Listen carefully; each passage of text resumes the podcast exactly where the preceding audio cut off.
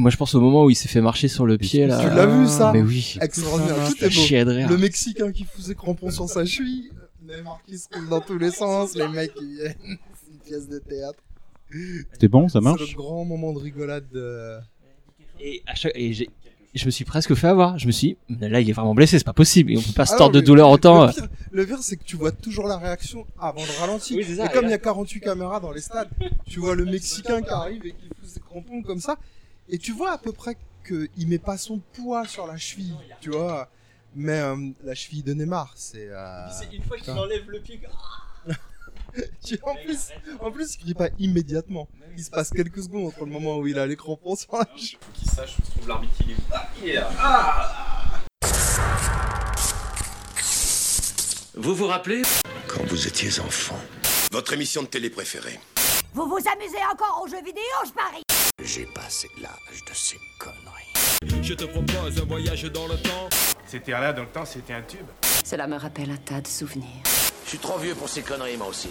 Tous ces moments se perdront. Il n'y a qu'un moyen de le savoir. D'accord, faisons comme ça. La seule conclusion que je peux en tirer Nous ne sommes pas trop vieux pour ces conneries. Nous ne sommes pas trop vieux pour ces conneries. comme tu penses. Nous ne sommes pas trop vieux pour ces conneries. Ouais, ouais. Et ça fait 12 épisodes qu'on n'est pas trop vieux pour ces conneries. Bonjour tout le monde, j'espère que ça va bien et que vous êtes prêts à passer une petite heure avec nous pour un sujet un peu spécial puisqu'on va parler de la Coupe du Monde.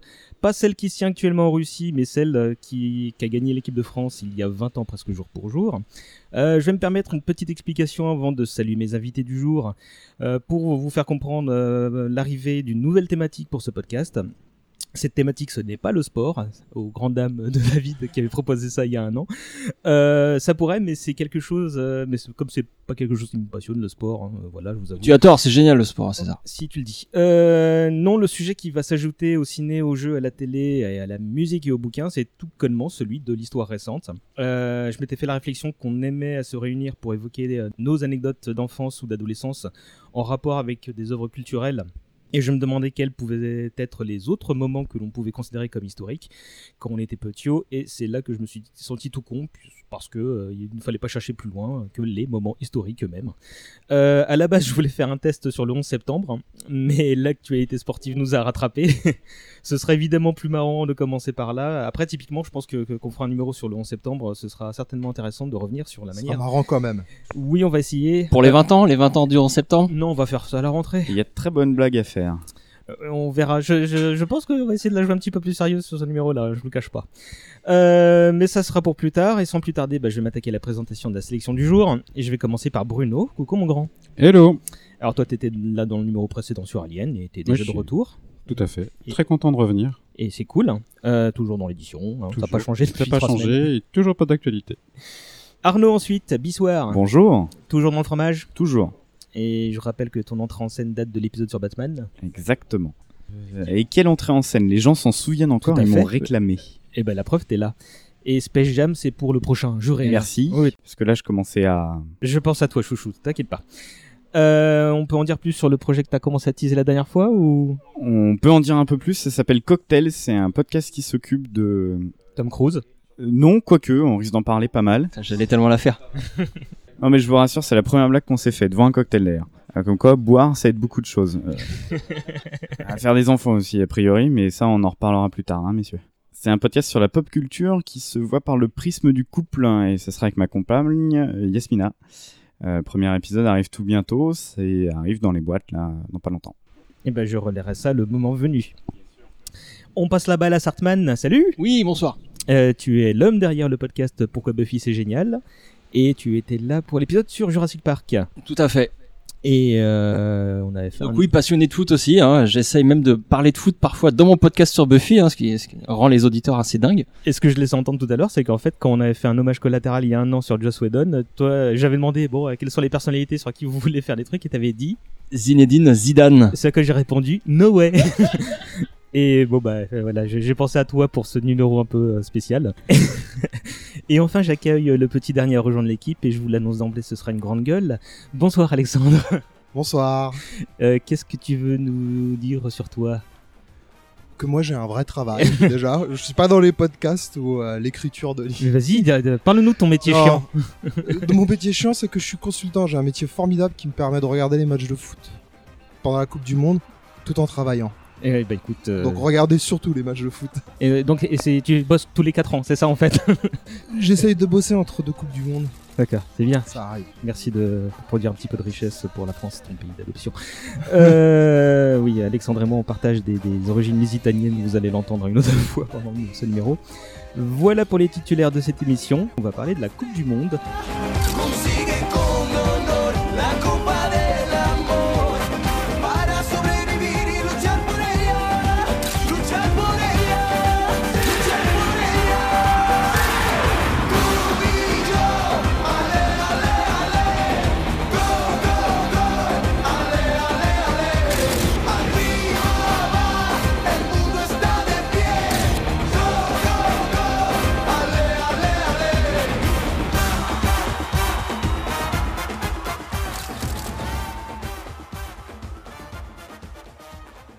Ricky Martin, parce qu'il a chanté la chanson officielle de la Coupe du Monde 98, ce qui me permet de la caser en fond sonore. On peut parler de foot un petit peu. Vous m'excuserez pour l'absence de meuf, hein, c'est pas faute d'avoir euh, tenté d'en trouver, hein. mais passons. Euh, je rappelle vite fait les bails, l'émission est censée durer une heure, je vais donc lancer un chrono, on aura droit à une petite clochette pour nous indiquer euh, qu'on est à mi-temps et un gros gong des familles pour nous préciser qu'il faudra conclure.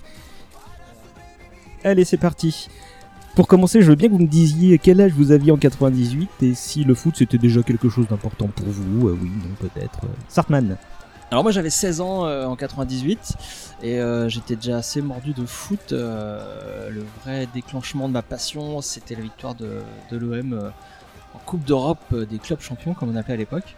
Et, euh, 93, c'est ça? ouais, et depuis, euh, et depuis euh, l'arrivée d'un certain Zinedine Zidane en équipe de France, je ne loupais aucun match de l'équipe de France à, à- à l'époque. Je n'ai d'ailleurs loupé aucun match de l'équipe de France depuis ce- cette époque.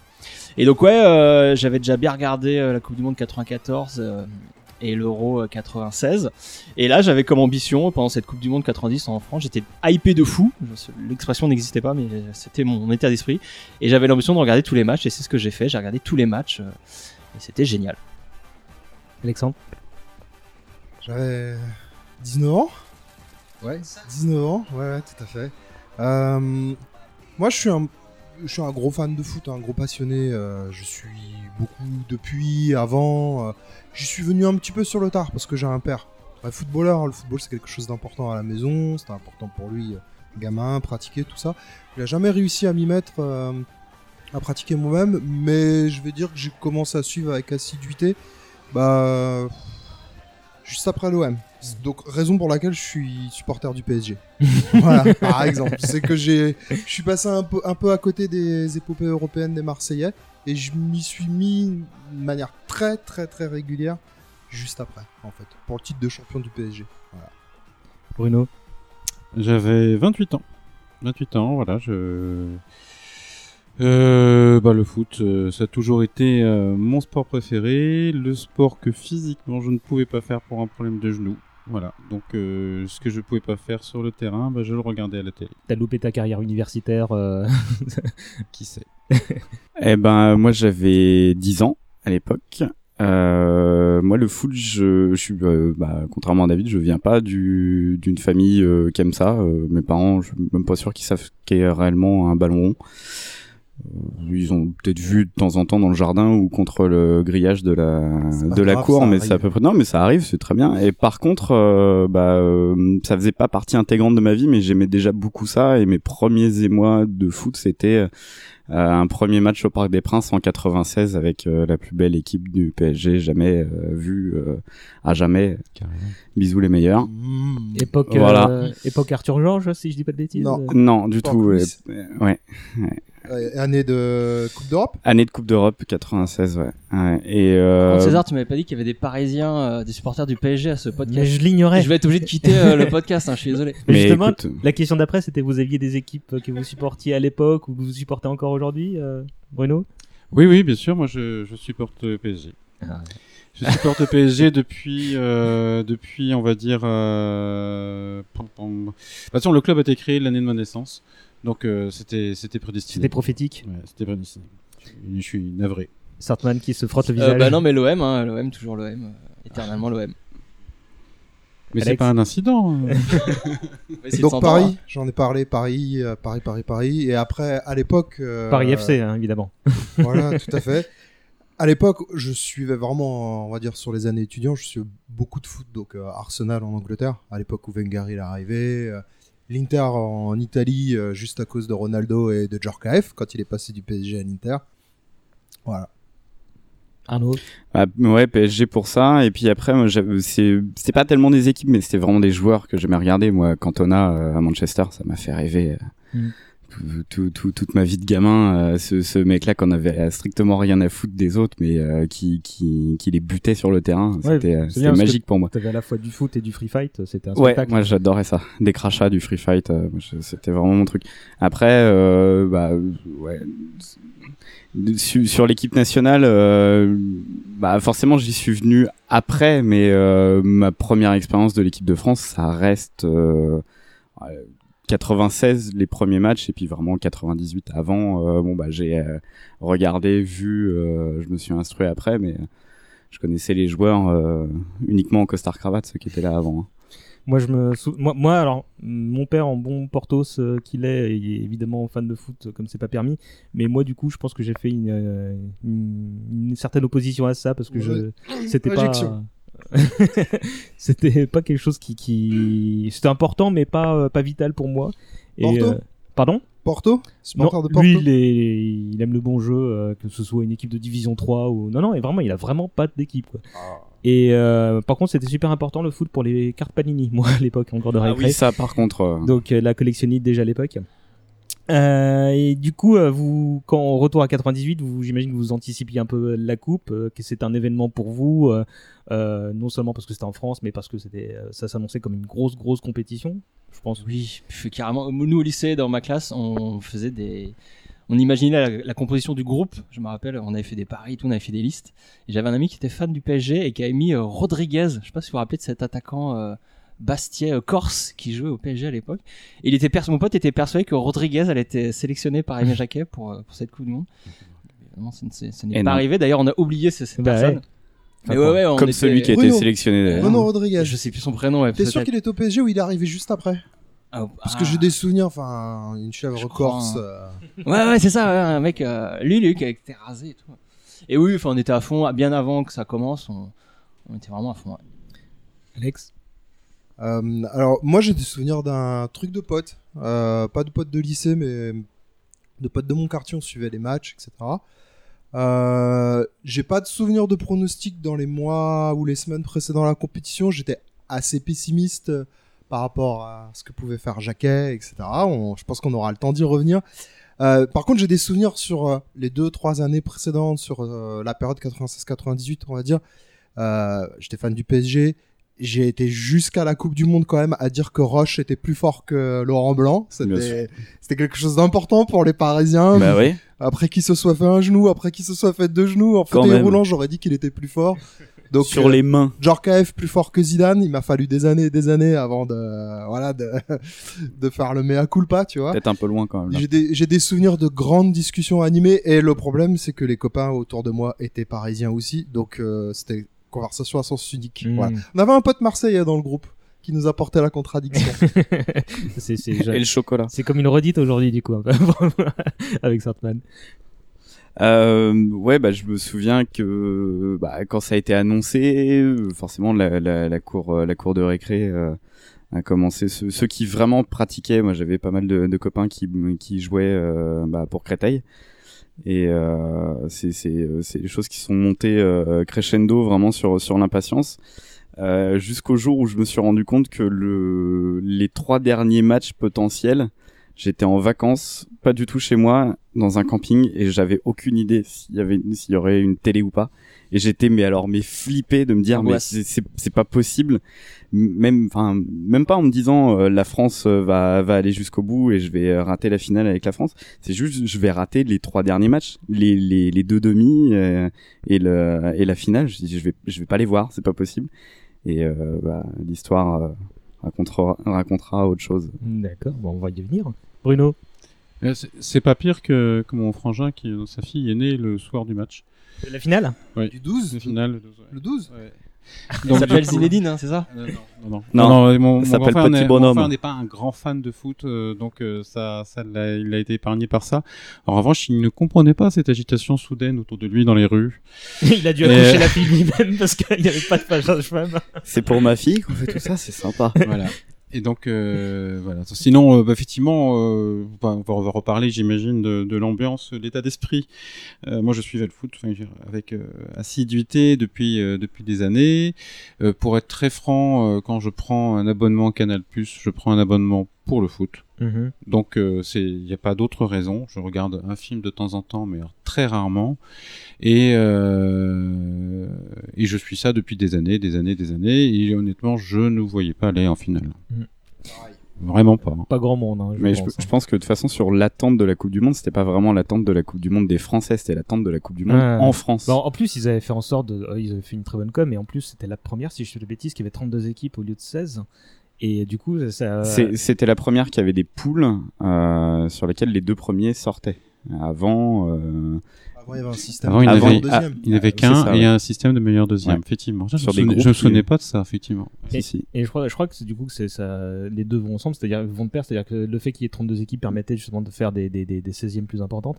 Et, euh, et du coup, Et bah, surtout la, sélectionner le plus d'équipes aussi. et par la force des choses, c'était la plus grande coupe du monde ja- jamais créée, quoi, tu vois. Et donc ça se passait à la Bah, maison, de- donc euh, sentiment franchouillard euh, au possible. euh. De, de toute façon, il y a beaucoup de choses qui ont été créées pour cette Coupe du Monde. Footix déjà en premier, euh, et Sartman, quand même très très important. nous, nous a gâté d'un euh, t-shirt d'il y a 20 ans Moi, qui je est regrette immaculé. de ne pas avoir retrouvé dans les greniers de chez mes parents ma, ma peluche Footix que je suis sûr d'encore avoir dans un, dans un carton.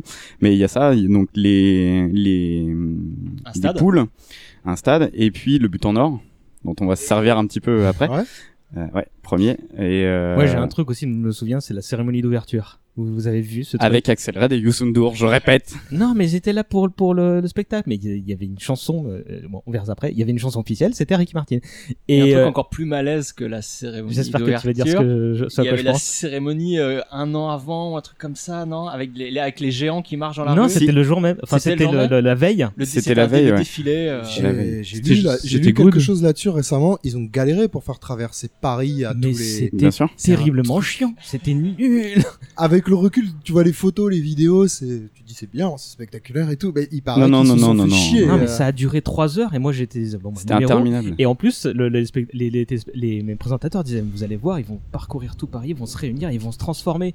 Et là, tu vois des gens qui faisaient forcément 3 mètres, et toi, on te dit Ils vont te transformer. Mais tu t'attends des transformers. Des quoi, tu robots vois Et en fait, non, ils s'assiedent. Les- ils s'assiedent, tu vois, et ils mettent trois plombes à s'asseoir parce que c'est des vérins, tu vois, donc euh, ça marchait moins bien que le, le- que le tyrannosaure sur le tournage de Jurassic Park, tu vois, c'était vraiment. C'est euh, marrant parce que je l'ai pas vu, moi, en fait. ah, Mais t'as rien loupé. Mais non, mais j'en doute. Tu te souviens pas des bonhommes euh, gonflés J'ai dû voir aux infos, mais j'ai pas vu. euh, j'ai pas vu. Ouais, j'ai l'impression que c'était passé plus ou moins sur, au silence euh, après parce qu'ils se sont rendus compte que c'était un peu border au niveau racisme tout ça parce que c'est- ça jouait sur les stéréotypes ethniques euh, Il y, a- de chaque il y en avait un pour, euh, pour chaque couleur euh, C'était très, du- très, des, très, très des limite, anneaux olympiques. Ils avaient fait la même chose, donc il y avait un noir, un jaune, un bleu, un rouge, et c'était un- euh, un peu typés les. c'était très très racisé. Ouais, bah ouais, ouais. Donc, euh, Bah, oublions tout ça c'était peut-être Eh, un oh, elle est loin encore la France euh, Black Bomber. Vous, bah, elle arrivera deux mois plus tard. Ouais, mais hein, faut Vous du avez vécu le, la coupe à quel endroit euh, Est-ce que où est-ce que vous étiez géograph- géographiquement? Chez moi. Chez moi, c'était devenu un entre. Alors sans nous donner ton euh, adresse. Ah, non, mais de toute façon, j'ai changé depuis le temps. C'était euh, mon appart- appartement en, en location, le premier appart euh, avec euh, mon épouse. On s'était, on s'était installé là, juste après le, le diplôme. Euh, et euh, j'ai, euh, en fait, c'est devenu un an de perdition totale. Parce que euh, on était juste euh, ma femme et moi à regarder, puis un jour il y a un copain qui est venu, puis un deuxième, puis un troisième, et puis à la fin on était douze. bah, au fur et à mesure que l'équipe de France progressait dans le tableau, euh, il y avait de plus en plus de monde qui se fédérait autour, tout d'un coup, de plus en plus, étrangement. Et voilà. Et donc je passais mon temps à expliquer à des, des gars et des filles qui comprenaient rien pourquoi l'arbitre sifflait. Voilà. Et en fait, ils venaient voir le match, mais ils venaient me voir moi hurler devant ma télé, parce que je pense que j'étais le spectacle. footix. L'attraction. J'étais le spectacle. Voilà. Alex? Euh, chez moi, chez mes parents, euh, bien sûr. Dans ma rue, globalement, c'est-à-dire qu'on passe euh, sur les premiers matchs, on passe de maison en maison, Mais t'étais euh, enfin, aux alentours de Paris, du coup ou- euh, en banlieue parisienne. Et euh, la particularité, effectivement, c'est que je suis parti en vacances avec un pote. Mes premières vacances, euh, mes premières vacances tout seul, sans les parents. On part au Portugal avec le copain portugais. Euh, on part euh, comme des, comme au bled avec la voiture. donc de 1000 km hein, pour aller dans le sud, 1500 exactement pour aller dans le nord du Portugal d'abord. Et on part, on part le jour ou la veille du, de la demi-finale Brésil-Pays-Bas. Ce qui fait que j'ai fait Brésil-Pays-Bas à la frontière portugaise et j'ai fait euh, France, euh, France-Brésil, la finale, euh, dans le bar d'une copine qu'on récupérait, qu'on récupérait là-bas à côté de Porto avant de descendre dans le sud. Le bar de ses parents rempli, donc bonne ambiance, sauf que 50 Portugais dans le bar, 50 supporters du Brésil. Moi, euh, gamin avec un père portugais, une mère française, j'ai grandi entouré d'immigrés qui avaient des attaches euh, avec la France, euh, la famille qui était retournée vivre là-bas, pareil. Je savais pas ce que c'était. C'est la première fois que j'ai découvert que les Portugais préfèrent les Brésiliens que les Français. Alors que les Brésiliens, je pense, on n'a rien à foutre des Portugais. C'est une autre histoire. Donc effectivement, trois supporters franco-portugais dans le bar à gueuler et ça a été, ça a été une bonne soirée. Ouais, tu, vas, tu vas nous raconter ça tout à l'heure quand on a parlera de la finale. Arnaud. Euh, bah moi j'étais euh, bah, principalement chez moi euh, pour le début de la computation et après dans le sud euh, de la France dans un tout petit village de allez peut-être bien 30 habitants euh, l'hiver et pas beaucoup beaucoup plus l'été sauf au camping où j'ai euh, passé euh, donc euh, les 15, derniers- 15 derniers jours de, de la compétition à regarder les matchs avec bah, toutes les nationalités européennes possibles et imaginables. Il y avait des Hollandais, il y avait des Belges, il y avait des Anglais, il y avait des Allemands, il y avait des Espagnols, des Portugais, et euh, tout le monde s'est réuni pour ça parce que aux joies, au bonheur quand je suis arrivé, et c'est vraiment le premier truc que j'ai fait quand je suis arrivé dans ce camping-là, c'est outre aller voir euh, euh, le, le mobilhome euh, que ma mère avait réservé par son boulot, euh, je ne sais comment et je ne sais pourquoi on s'est retrouvé dans un camping parce que je pense que c'est la première et dernière fois où on a fait ça. Mais c'est le premier truc que j'ai fait en descendant de la voiture. C'est aller voir s'il y avait une télé et s'ils comptaient à rediffuser les, les, les matchs. Et oui, en effet, ça s'est fait. Ça s'est fait dans une espèce de petite salle des fêtes, en fait, qu'il y avait dans, dans le camping. Et tout le monde se réunissait là-dedans. Donc, euh, ouais, j'ai passé les 15 derniers jours de Coupe du Monde bah, avec euh, les supporters de tous les pays. Tout le monde était bourré. Et tout le monde était bourré, même les enfants, je pense. Euh, C'est moi, je- je- j'ai commencé assez vite, mais euh, enfin, c'était des ambiances euh, absolues. Je pense que euh, même si j'ai vécu des choses de, en tant que supporter de foot euh, sur des ambiances assez folles, euh, bah, notamment en 2006 pour des raisons diverses. Euh, là, 98, c'était, euh, enfin, là où j'étais moi, c'était, euh, je pouvais pas ne, ne pas m'en rappeler, c'est pas possible. T'as pas grand chose à changer pour que ce soit le podcast ma première expérience sexuelle. C'est un peu ça. ouais. il y avait, il y avait des Allemands, il y avait des Anglais, il y avait euh, et puis bah tout le monde se réunissait au même endroit dans une grande salle des fêtes Ah et oui, tout le monde ça. était bourré. Ouais. C'est, euh, bah, ouais. Il y avait un curé aussi. T'es dans le ton. ça c'est bon. normal. Ok, merci pour l'idée de, de nouvelles thématiques. Sartman Oui, bah moi, comme mon, mon, euh, surnom euh, l'indique, euh, je viens de Sarthe et c'est en Sarthe que j'ai vécu cette Coupe du Monde. À divers endroits, un peu chez mes parents, mais en fait un peu partout parce qu'à chaque fois qu'on allait quelque part, ça correspondait à un match. Donc je me rappelle que j'ai vu le Paraguay chez des amis de mes parents, on était invité pour un barbecue. Chez François Fillon. Euh, euh, j'aurais pu, j'aurais pu. Euh, j'ai vu euh, le Brésil, Pays-Bas euh, pendant une fête de famille. J'ai vu le France-Italie euh, chez un pote pendant qu'on jouait à des cartes magiques. Enfin voilà, j'ai vu à plusieurs endroits différents, mais euh, principalement ouais, en Sarthe.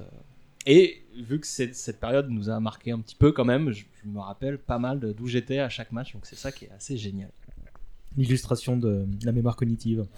Euh, je me fais pas trop d'illusions euh, en disant qu'on a tous surtout suivi le parcours des Bleus.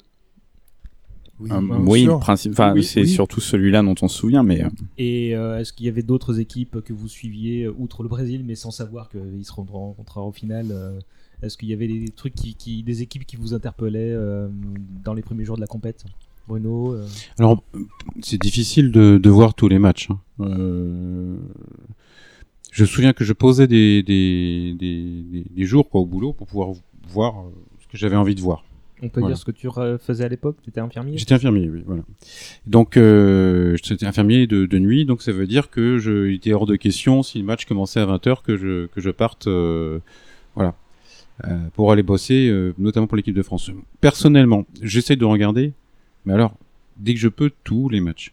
Si je peux, parce que je suis assez fan pour ça. En revanche, je m'intéresse en priorité aux matchs qui, des, des, des équipes qui sont dans la même poule que l'équipe de France, parce que j'ai envie de voir ce que ça va donner pour la confrontation suivante. Et ensuite, euh, euh, à un moment, je regarde le tableau, je sais qu'on risque de rencontrer la Croatie, donc je regarde les matchs. Voilà. C'est ma priorité, c'est le parcours de l'équipe de France, c'est ce qu'ils vont rencontrer. Connaître ton ennemi. Connaître ton ennemi. Ouais, c'est un exactement. peu ça. Arnaud Euh, bah, un, un peu pareil, même si euh, je je sais pas si je me projetais aussi loin. Moi, je, je regardais les joueurs que j'avais dans mon album Panini et euh, qui était complet. J'en suis fier. Et, euh, eh oui, et oui, eh oui, c'est un des rares que j'ai com- pu compléter. Euh, la bonne année pour.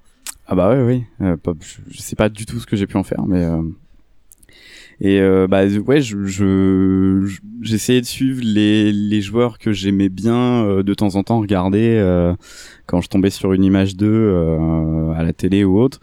Euh, après, il y avait des nouveaux pays aussi et euh, c'était euh, Littéralement des nouveaux pays. mais il y avait une bah, la bah, la Croatie, Croatie, hein, c'est- leur première Coupe du Monde parce que c'était tout récent. Et euh, euh, chez les Croates, il y avait d'abord Schuker, euh, l'attaquant du Real, euh, qui, euh, moi, à l'époque, me faisait rêver parce que ce mec-là était, enfin, je, je- je le trouvais invincible devant le but. C'était, euh, je, jamais je l'avais vu rater parce que forcément, euh, tu voyais que les actions où il marquait. Donc euh, c'était tout con, mais euh, moi, dans ma tête de, de minot, euh, c'était, bah lui, en fait, il marque tout le temps quand il joue, tout le temps. L'arme fatale. Ouais.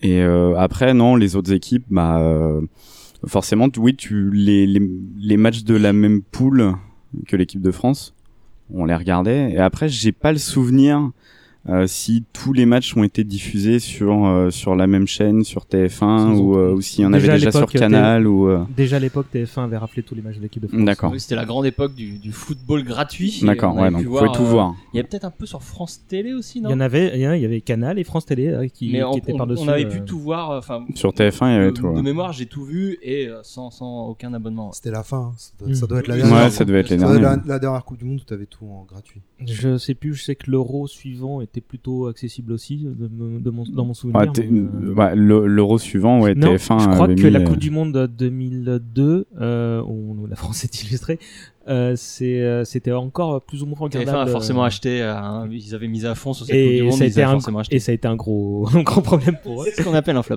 C'est Johnny Hallyday qui leur a porté chance. Euh, Alex?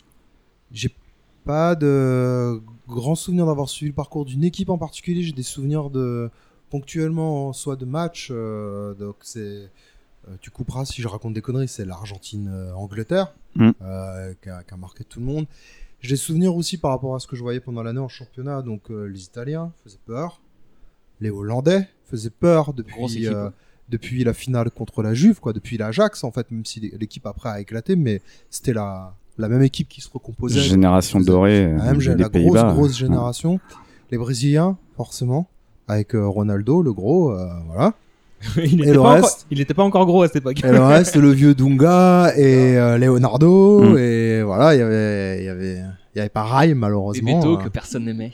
Voilà, Bebeto, Romario. euh, Non, était, était pas là. Romario, il était déjà plus là, ouais. Si, Romario était encore là en Il était 98. encore là, mais il était peut-être pas titulaire. Non, Il était Ro- blessé ou Ro- un truc comme ça Ro- Romario était pas là, c'est justement le euh, le gros truc qu'il y a eu au Brésil, c'est que euh, il, le- il a pas été sélectionné, personne a, a compris pourquoi. Ok, autant pour moi. Sachant Ah. que j'ai une anecdote sur Romario, c'est qu'il était cambriolé euh, après la Coupe du Monde 94 et que son cambrioleur a tout pris sauf sa médaille de champion du monde. euh, euh, respect euh, Bah, footballistique. On le disait hors antenne, il y a des pays où le football c'est vraiment une, une religion, quoi. C'est c'est sacré. Euh, le Nigeria aussi. Ouais. J'ai des vagues souvenirs du Nigeria. En fait, des, des euh, pas quelque chose de, tu vois, par rapport à ta question, pas quelque chose de construit avant, mais après, en fait, tu vois, par rapport au parcours. Ouais, tu eu. recomposes C'est- après, C'est des ouais. mecs que t'as décou... c'était des gars, enfin, tu découvrais des gens en Coupe du Monde. Maintenant, un petit peu moins. Parce que les scouts des clubs passent avant, donc il y a très peu de découvertes en Coupe du Monde. Et puis les à images sont plus les mêmes non plus. Hein. T'as Ouais. tellement plus d'accès aux images maintenant que ce que t'avais encore à l'époque. À l'époque, il y avait là cette Coupe du Monde. euh, je pense que les Européens ils ont découvert euh, euh, Mazza, l'Argentin, par Ouais. exemple, qui est encore euh, qui est encore un Argentin. Chilabert, bizarrement. Chilabert, mais Chi- qui avait sa petite réputation quand même. Euh, Ah, avant. quoi- De nom, on le, co- on le connaissait. Ouais, à- dans, dans les journaux avant, avant le match, mais avant ça, euh, le mec, euh, c'était euh, tout, tout le monde se demandait pourquoi il avance si loin, un peu, mais pourquoi c'est lui qui tire les coups francs, pourquoi c'est, qu'est-ce qu'il fait? Donc euh, ouais, il y a énormément de découvertes pendant la Coupe qui a fini à Metz derrière, Oui. c'est ça? Bien sûr. Strasbourg. Strasbourg. Strasbourg, ouais. Ouais, d'ailleurs, il avait signé après quelques années. Je me demande si c'est pas la saison d'après ou quelques La années saison après. euh, ouais. Il avait signé à Strasbourg. C'est Bah, Strasbourg? Garde le micro, toi. Ouais, moi, euh, le- les, je- ouais, principalement l'équipe de France quand même, mais, euh, mais impressionné très vite. Je me rappelle par les Pays-Bas, euh, qui pour moi était la meilleure équipe du tournoi, qui ont été injustement sortis par le Brésil, mais euh, euh, ouais, ouais, impressionné par le- les Pays-Bas. Ils avaient une, une énorme équipe. euh, Plus fort en Super 98 ou en 2000 Euh, non, non, en 98, je, je trouve. euh, ouais. Après, pour reprendre la parole deux petites secondes et pour la lâcher euh, vraiment derrière, euh, moi je me souviens que au départ, l'équipe de France, j'avais pas des masses envie de la regarder à cause de l'équipe. Parce que, bah ouais, mais euh, influencé forcément par, ces, par cette bande d'abrutis. Par les journalopes de l'époque. Et, et tu, tu, tu, tu voyais les, les sans le lire, tu voyais les couvertures des équipes, mais en fait, pourquoi je vais les regarder? De toute façon, ils sont nuls. Tout, tout le monde le dit. Donc, euh, bah, tu, tu les regardais parce que bah c'était c'était l'équipe nationale, mais euh, moi, je me souviens qu'au début, l'envie de les regarder en tant que jeune supporter qui connaissait pas énormément le foot, était pas non plus euh, folle. L'équipe, l'équipe était dure et le problème Ah bah, c'est que c'était ont- instrumentalisé surtout. c'était un très assassinat. instrumentalisé. Mais il y avait objectivement, euh, l'équipe faisait pas rêver non plus euh, Bah, en, en fait, par vous- rapport à ce qu'on vient de citer là. Ma- Non, c'est sûr. Ma question suivante, justement, euh, concerne bah, la, la- la composition de l'équipe en elle-même. Mais On t'as y des- va. T'as des souvenirs de couverture de l'équipe euh, Ah ouais, ouais. et de la campagne de l'équipe Ouais, bien contre sûr. Jacquet, c'est fou. Ouais, ça. parce que j'avais euh, j'avais un marchand de journaux qui était au coin de ma rue. Et, euh, et le mec qui lui livrait euh, le matin les journaux faisait comme dans, tous les cas, mettait, euh, euh, mettait les affiches et euh, pendant la Coupe du Monde c'était que celle de l'équipe. Et euh, ouais, je me souviens des, des, des trucs assassins. euh, euh, Il y, en- il y en avait un, c'était, euh, c'est pas on, on va dans le mur avec lui, mais enfin un truc dans le genre. C'est où euh, le, la, la déception totale. Enfin c'était. euh, C'était très violent, ouais, de ce que ah, c'était euh. c'était affreux, mais de toute façon, euh, Jacquel leur, en a, enfin, En fait, leur en veut encore de toute façon Ah, et, t'as et a jamais oublié. C'était hein. instrumentalisé par le responsable Ouais, de bien sûr. rédaction. hein. Je les ai rencontrés des années après dans le cadre du boulot et euh, effectivement le mec était encore, euh, il, il grenouillait encore dans le coin euh, avec France Football euh, et Jeunesse en fait. Et euh, à l'époque, il était responsable de la rédaction et il avait piloté vraiment le truc. Le mec avec une, avait une dent contre contre Jacquet et influençait toute la rédaction, euh, toute la rubrique foot en fait euh, Mm. là-dessus. Ah, puis, euh, vous voulez peut-être présenter l'équipe en plus de Jacquet, justement, euh, qui se dédie, qui se dévoue. euh, euh, Ah bah, tu- je sais pas, vous vous souvenez des 28 qui ont été sélectionnés? Parce qu'il y a, Non, il y a- mais on au départ il y a 28 joueurs quand même qui ont été, qui ont C'est été pris. Donc les trois gardiens, c'est Barthez, Lama, Charbonnier, c'est Ouais. facile. Derrière, euh, Les Tizi le back euh, en plus sur le sur les les 28. Tizi fait partie des plus sur exclus, les ouais. 6, Ouais. Les, ceux qui ont fait une dépression nerveuse derrière. J'ai appris que Jetou a vraiment fini dépressif. Ibrahim Ibrahim Ba Ibrahim Ba, qui est tout gros maintenant. qui euh, a arrêté sa putain, carrière il euh, a fait deux deux, mois après. accélérations sur le jubilé 98 Ouais. là. J'ai cru qu'il allait laisser ses genoux sur le terrain. Et, et son cœur, et son Ju- cœur. ju- juste pour revenir à ça, parce qu'on parle des 28, mais en fait, Aimé Jacquet a fait un truc qu'aucun sélectionneur d'équipe nationale avait fait avant, c'est qu'au lieu de- d'appeler 23 joueurs, il en a appelé 28. Hmm. 22 à l'époque. 22 et il en a Ouais, fait 22 six à de l'époque, plus, ouais. Ce que personne n'a refait derrière parce que c'est quand même infâme. Comme, euh, Mais ce que tout le monde fait maintenant, en fait? Non, on fait pas la même chose. Il a appelé, il les a mis dans le groupe. Il y a eu plusieurs Oui, choses. Les ouais. mecs aujourd'hui, si, tu 90, il y a eu prends, plusieurs choses. en fait. si tu prends euh, ce que fait Deschamps, il appelle 23 plus, Plus des réservistes. 5 ou 6 à qui il dit qui sont en vacances. vous êtes réserviste. Alors que là, il les a fait venir à Tignes à l'époque et après ils sont partis. Et euh, ils n'avaient pas de et statut de réserviste. et ils ils faisaient savaient partie pas. du groupe. Ils Ouais. sont venus pour être triés en fait. Le choix était Et fait c'est- après. ouais. C'est dur. Anelka, il avait 17 ans, mais Ouais. pour les autres, euh, C'était la star. euh, Jetu, Ouais. l'Aigle, euh, Lady, c'est quand même hyper difficile. ouais. Et du coup, euh, bah, Donc les trois gardiens, tu disais. Le, le en- back four, donc euh, Lizarazu, Turam, euh, euh, de saillie Blanc de blanc. de Blanc, Candela, le Le bœuf. Et c'est tout. À 6. C'est vrai que maintenant, maintenant on prend 4 défenseurs, euh, Et on quatre double les postes. ouais. C'est vrai que là, il il a pas fait, il Il deux défenseurs en plus. 6. Euh, au milieu, euh, c'est Deschamps, Petit, Carambeu, Vieira, Diomède. qui joue assez peu en défensif. Thuram, il était pas au milieu. Non, Non, il défenseur. était euh, défenseur droit. central On de cité, formation et arrière droit. Défenseur central toute l'année, toute Ouais. sa carrière. Ouais. D'ailleurs, il a joué, il a Il joué a à droite joué à un autre poste que quand- ça, sauf en équipe de France. équipe de France. Et, euh, et Diomède, et Zidane, Genre euh, KF, Henri, euh, Candela. Henri, Guivarch. Candela, on l'a ouais. cité de les défenseurs. Après Henri Trezeguet, Guy Varch. Guivarch. euh, Guivarch, pas mal. Et Christophe Bah Dugarry. Guivarch. Christophe Dugarry, Je, suis fan de Christophe Dugarry. Ah bah Pardon. Mais oui, c'est le mec que je déteste encore plus aujourd'hui quand évidemment. il était joueur. Pourquoi? Moi, j'ai j'ai une expression à la maison, c'est euh, tiens, il a, ce joueur, il a fait une Dugarry. Oui. Ah. Donc une Dugarry, c'est donner un énorme coup de coude lorsque tu sautes pour choper la balle à ton adversaire, histoire qu'il saute un peu moins haut que toi. Voilà, c'est ça la cru que Dugarry. t'allais C'est pas parler sa de son. spécialité. Moi, je cru que t'allais parler de son claquage, euh, sauter pour essayer de choper la balle. et ça. Ah non, le, Euh, le- non, le non, pire, c'est quand même quand il tape à côté du ballon. quoi. Premier match où il rentre parce qu'il rentre ouais. sur la On blessure a- Je pensais de, que de sa Coupe du Monde était finie à ce moment-là. Et euh, mais lui aussi, à hein, mon grand plaisir. lui aussi. hein, je Et pense pourquoi que tu ça- l'aimes pas encore moins maintenant Alors c'est quelque chose de très travaillé ma, détestation de Dugarry et c'est quelque chose que j'entretiens. Il se l'est tatoué. Un, il est con, il est prétentieux. Deux, il a joué pour Marseille. Trois, il a une Il était à morale. Bordeaux surtout. Euh, Bordeaux, ça me dérange pas. Euh, Non, mais il était à Bordeaux. Oui, mais Il a joué à Non, Marseille. il était, il était à. Marseille en d'origine. 98. à Marseille. Il était avec Oui, l'équipe. euh, Bah, il, il jouait- il était marseillais à, En à 98, l'époque, en ouais. 98. Ah, J'en souviens plus. il, il avait une moralité très discutable sur le terrain. Il était relativement de mauvaise foi. Il a échoué à chaque fois qu'il a été dans des grands clubs, Milan et Barcelone, d'accord. Euh, et il a échoué plutôt euh, dans les grandes largeurs, comme on dit. Et j'ai un problème, donc ça a ancré lesté la, la détestation viscérale que je peux avoir pour Dugarry. C'est le jour où il a quitté l'équipe de France, parce qu'il a pas dit je ne peux plus rien apporter à l'équipe de France, je suis à la fin de ma carrière, donc je me mets en retrait, je laisse la place aux jeunes. Il a dit, je vous invite à rechercher la source dans le dans l'équipe, euh, comme toujours. L'équipe de France n'a plus rien à m'apporter. Je cite, hein, faut, faut le faire quand même. C'est pas c'est pas le comble. Bon. Et après après il y a eu il y a eu un vrai bon moment où euh, il, il mettait il mettait ses couilles, on a le droit de le dire couilles, Oui, il mettait un- ses couilles sur la table bon lorsqu'il faisait du quand- lorsqu'il faisait le consultant sur Canal+.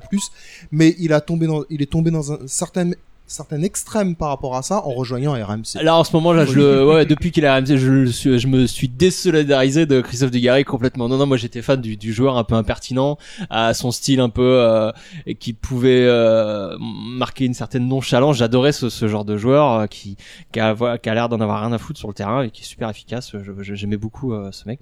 Et, il, a, il a eu la carrière d'un joueur qu'on a rien à foutre. Ouais, et euh, mais c'était à Birmingham, c'était un dieu par exemple. Enfin, tu vois, j'adore ce, ce parce que les Anglais savent apprécier des mecs qui ont un peu de caractère et qui, qui font des choses hors du commun. euh. Et est-ce qu'à l'inverse, vous aviez un joueur favori Parce que là, on a compris l'état de détestation d'Alexandre pour Djorkaeff Dugarry, mais- Djorkaeff, Laurent Blanc, Laurent Blanc, Ouais, Zizou, moi, président. Zizou forcément. Ouais, Zidane. Zidane et euh, j'aime beaucoup Blanc, j'aimais beaucoup. Enfin, en fait, j'avoue que j'aimais beaucoup les joueurs qui étaient à la. Comment dire euh, Enfin, qu'on suivait depuis, depuis des années euh, déjà en équipe de France, comme, euh, comme la Dèche, comme, comme Deschamps notamment. Et puis. euh, voilà. Vira. J'aimais bien Vira. le Oui, c'est vrai, on a oublié Vieira aussi. Viera en 98 ou Viera plus tard? Parce que moi j'ai une, En 4, dès le j'ai 98. une grande 98, passion déjà. pour Henri, mais c'était encore balbutiant à l'époque. oui, C'était Henri le Vieira, Henri, voilà. Il était déjà Thuram. très bon. J'aimais beaucoup, Thuram, ouais. beaucoup Thuram, mais plus pour euh, la côté du foot. Que- Ce qui dégageait, ouais, ouais. les à côté, vraiment, ce qui Tu s'est confirmé par la suite de sa carrière. Thuram a frappé sa femme? Ouais. Sérieux? Jusqu'à, oui. Oui, mais parce qu'elle est présentatrice télé. Ouais, non, elle est, elle est vraiment. Oh enfin merde, bon, putain, euh, elle est, un, jour, un jour, elle a répondu et c'était pas bien. C'est une vanne, c'est- c'est c'est une vanne, c'est une vanne. Mais juste pour changer de sujet, Putain, pardon. euh, C'était euh, un de mes préférés parce qu'il était intelligent. non, non, c'est un, c'est un fiefé connard en fait. Euh, Il, pa- il y a des histoires, il paraît Ouais, ouais, effectivement c'est- qu'il a un ouais. caractère assez difficile. mais juste au, au témoin d'un doute, euh, moi qui étais trop jeune pour vraiment avoir du recul là-dessus. Euh, moi, à l'époque, 98, Zidane, c'était pas le mec le plus connu de la terre, de, enfin, de la planète foot française, quoi. Zidane- C'était pas, euh, je, je me souviens pas euh, à- à- avoir entendu euh, Zidane va nous mener vers la victoire. Mais je- je me souviens, C'était pas si, le si. meilleur joueur qu'il y avait dans, dans l'équipe, quoi. C'était pas, le- c'était pas la tête d'affiche pour moi. Sauf erreur de ma part. On a un France-Belgique. Ouais. On perd euh, 2-0. Zidane rentre, il met deux buts. Oui, je crois sur, sur son premier match. Oui, Alors, son premier ouais, match. c'est- Je, crois, que- je crois que- Roumanie Non, non, bah, pour moi c'était la République tchèque ou un truc comme ça. on, on sait pas en fait. Non, non, c'est très bien comme ça. Ça Mais, montre que la euh, moi, géographie- sa première sélection, je, c'est je crois, que- je crois que c'est la Belgique. Mais, je, enfin, je, Mais pas ça, oui, ça nous a marqué, en tout cas. C'est, c'est- moi, je sais que ce, ce truc m'a marqué. Bien sûr. Parce que c'est un milieu offensif, parce qu'il est, il est à sa place et qu'il met des buts. On pourrait reparler, j'imagine, de la tactique de Jacquet, de ses choix, etc. Euh, peut-être effectivement que l'équipe l'a, l'a, l'a, l'a tabassé, et, euh, voilà. Mais putain, il donnait des bâtons pour se faire taper, le gars. Hein. Ouais. Et, et honnêtement, et pas qu'un peu. Et je, enfin, je trouve. Et, et ce qui était bien, c'est qu'il y avait enfin un joueur qui était devant, qui distribuait et qui pouvait marquer des buts par des gestes complètement dingues. Alex fait oui de la tête. Ah, alors, moi, Il y je, avait mettrais, Yuri, quand je même. mettrais juste un bémol. Alors voilà. Moi- j'ai un, j'ai filtre. euh, si je si je, je lis tout ça par par le filtre de ma passion pour Djorkaeff, bien évidemment, je préfère Djorkaeff. Je remettais toujours en question Zidane. Écoutez, les, les Il y avait juste un truc, c'est que je dirais juste objectivement en termes de Zidane avait déjà le talent de, de, de Zidane, mais simplement c'est une petite problématique de constance. Je pense qu'il sortait de sa première année à la Juve de mémoire, et en termes de performance. euh, et pas forcément performance statistique, juste d'exister dans le, dans le jeu, parce que c'est ce qu'on attend de, de, lui en sa qualité de numéro 10, et particulièrement de, de, Zidane dans l'équipe de France, c'est d'exister, de faire la, la, la, la relation, le numéro 10 à l'ancienne, vis-à-vis des quelques talents qu'on avait, qu'on avait devant, Henri, euh, Guy Varche, euh, Djorkaeff, etc. Et euh, là-dessus, il y avait toujours un petit doute avant 98 sur, euh, sur sa constance dans la répétition de la performance euh, sportive ou footballistique. Ce qui s'est un peu estompé avant parce qu'il est monté en gamme euh, sur ses années suivantes à la Juve et après au Real, c'est encore, Ouais, euh, c'est encore une autre Sauf qu'en février 98, il y a eu l'inauguration du Stade de France et un but contre l'Espagne, un, un but génial. Et à mon avis, c'est là le, dé- le il faut, le, déclencheur. il faut le dire, il y a un espèce d'alignement des planètes. C'est que première sélection, il marque deux buts. Inauguration Du du Stade de France. de France, il marque un but. Enfin, il marque le but en fait. But dingue. Et euh, après, avec le recul, tu peux te dire qu'effectivement, euh, le, le mec était prédestiné pour être euh, le Platini de sa génération, Justement, enfin, le ouais, sauveur de ouais. la France. J'ai l'impression que c'était ça qui était ça. reproché à Jacquet, c'est d'avoir filé les clés à, à Zidane et donc de pas avoir sélectionné ni Cantona, ni Ginola, ni ces mecs-là. Et, et oui, il avait pas encore fait ses preuves, mais justement, il va faire ses Alors preuves ce jour-là. moi je peux dire euh, je peux dire je peux faire des reproches à Jacquet sur la, quali- la qualité et le style de jeu de, de l'équipe de France mais par contre euh, le, le, le, le résultat la lui compo, donne ouais. raison sur le fait d'avoir euh, filé les clés du jeu à Zidane d'avoir mis Djorkaeff à côté et d'avoir éliminé des fortes personnalités plus ou moins sur le déclin j'insiste bien sur le plus ou moins comme euh, Gignola et Cantona voilà à l'époque c'était une aberration je trouve Enfin, à la maison c'était une hérésie d'avoir de ne pas avoir sélectionné euh, euh, Gignola, euh, Gignola et en mais mais mais euh, le- les résultats lui ont donné raison bien Mais évidemment. ju- Alors, juste pour revenir là-dessus, euh, tu dis qu'on on peut, euh, enfin, que Zidane avait les clés du camion et que, oh là, encore une expression des commentateurs euh, des RMC, ça, euh, et que euh, Jacquet pouvait, euh, on pouvait reprocher à Jacquet ses sélections, mais en fait, il l'a fait réellement avec les puissances qu'il avait. Et il n'y avait pas plus fort que sa défense. Donc, Euh, C'était la meilleure défense de la alors, coupe. Non, puis en plus de ça, il, de toute façon, quand, enfin, il avait Marcel Desailly qui était le défenseur central de Milan AC, euh, Laurent Blanc qui était libéraux, euh, poste qui n'existe plus, mais euh, qui, enfin, c'était un monstre. Euh, devant lui, il avait Deschamps et même Petit à un moindre niveau où euh, bah, ça avait déjà du mal à passer. Et quand ça passait, t'avais les quatre de derrière qui étaient qui étaient inarrêtables. Plus parce que euh, en plus de ça, il y a Barthez derrière qui est euh, pas censé être le premier parce que c'est Bernard Lama qui le vit en, piste, en plus très mal. euh, mais euh, qui, pour le bien de l'équipe et pour le, le bien du truc, se met totalement en retrait et laisse On euh, disait il y a quelques Barthez jours dans avec les- Alex, il y avait un, un bon article sur le monde, euh, Ouais. sur Lama. euh. Sur la main. Euh, euh, Juste pour Mais il préciser, joue, il, le- il joue avec ses Faut qu'on avance les enfants, hein, le ouais. problème Vite. tel que je l'ai compris est pas la, sé- la sélection de, de, de, de Zidane et le fait de filer les clés du jeu à Zidane, c'est la non-sélection de Cantona et euh, Gignola en fait. Le fait que Zidane soit sélectionné et le fait qu'il soit titulaire Oui, ça c'est logique. appelle pas trop de comment bah, n'appelle pas de Hmm. commentaires à Si, mon parce que sens. T'appelles pas Cantona et Ginola pour les mettre sur le banc. Et voilà. Il a Et fait le, des choix le forts. sujet est là et vu de l'extérieur, c'est discutable. Après coup, par rapport au comportement de l'équipe, par rapport à la cohésion de groupe qu'il a, qu'il a, qu'il a obtenu, Hmm. il a 100% raison. Parce que il, a fait des, il a fait des choix. Il a Je dit, t'aurais bah, dit voilà. le contraire au mois de mai 98, mais il a 100% Et raison. puis, et puis en plus de ça, ces mecs-là, il les a vus quand même avec Gérard, euh, avec Gérard Rouillet où euh, et- Aimé Jacquet était assistant de Gérard Rouillet et il a vu l'ego de ces mecs-là. Il a fait non, euh, c'est- bon, moi je les gère pas ces mecs-là. Encore une fois, l'histoire lui parler a- d'ego en parlant de Gérard Rouillet. euh, Encore une fois, l'histoire lui a donné raison. Moi, je me souviens qu'à l'époque, euh, on, forcément, au-delà de, de, de la pub de l'événement et euh, sur l'équipe de France qui était faite pour euh, mal- malgré euh, comment dire les critiques que- qui étaient faites à Jacquet, il y avait quand même un certain support de, de, la base, hein, des supporters. moi, je me souviens que c'était aussi, une... bah, ça faisait quelques années seulement qu'il y avait vraiment une démocratisation de, de- des des joueurs qui évoluent à l'international. Donc, on, les avait vus dans les championnats maison avant qu'ils partent. Vous avez évoqué plein de clubs, le Milan, la Juve, etc. Et donc on les connaissait ces gens-là, et donc les voir, les voir revenir euh, sous euh, sous le drapeau tricolore, euh, ça, il y avait ce petit côté bon bah c'est les nôtres, l'équipe elle vaut ce qu'elle vaut, mais moi j'avais vraiment retenu ça. Et euh, évidemment, bah, c'était pas encore la machine de guerre qu'on a connue après. Euh, la compétition a commencé doucement hein, pour l'équipe de France, c'est le moins qu'on puisse dire, hein, parce que jusqu'à la fin des poules, c'était euh, et le moyen. soutien, le soutien public a commencé doucement également. C'est ce qu'il faut, faut, ça faut le dire tout de suite, c'est qu'il y avait une ambiance, euh, on- enfin c'est vraiment un marqueur France 98 du, du le public, le public français qui soutient l'équipe de France, c'est depuis 98. Hmm. Enfin moi j'ai l'impression qu'avant 98, le foot c'était un truc de niche, que seuls quelques passionnés euh, regardaient. Ah ouais, Les c'est gens, les gens qui avaient connu 82 et Séville 86, 82, si t'avais un euh, papa euh, qui était, euh, Hmm. voilà. Ah là là, ouais, euh, le, le Brésil euh, 86, ah Kostadinov, ah, ah, c'est relou. Et, euh, et donc, enfin, il y avait plein de gens, ou moi je côtoyais plein de gens, pour qui, ah la France c'est des chèvres, on va perdre, qui soutenaient le Brésil, ouvertement, même à la finale, il y avait des Français, il y a plein de Français qui, qui supportaient le Brésil, plein de même de Portugais qui supportaient, enfin voilà, il y a plein de... Pas- Les Portugais, c'est compréhensible, mais les Français, faut les faire fusiller. Il là. y en avait, il y en Faut avait plein. Non mais c'est ça qu'il faut faire comprendre, fusiller. c'est qu'aujourd'hui ça rappel, le paraît... Portugal a participé à cette coupe. hein. C'est vrai. C'est- c'est- c'est- Non mais aujourd'hui ça. paraît normal de supporter l'équipe de France, mais en 98, mais c'était pas du tout normal. Il y avait plein de gens pour qui ah l'équipe de France c'est tous des chèvres, ils gagnent jamais. On T'as avait- changé, t'as changé tes fréquentations. On avait, on avait. ah, non, c'est eux qui ont changé.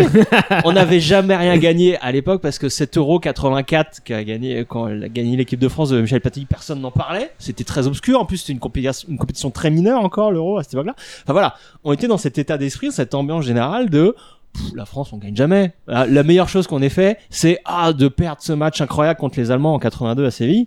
Et c'était notre fête de gloire, c'était Mm. une défaite.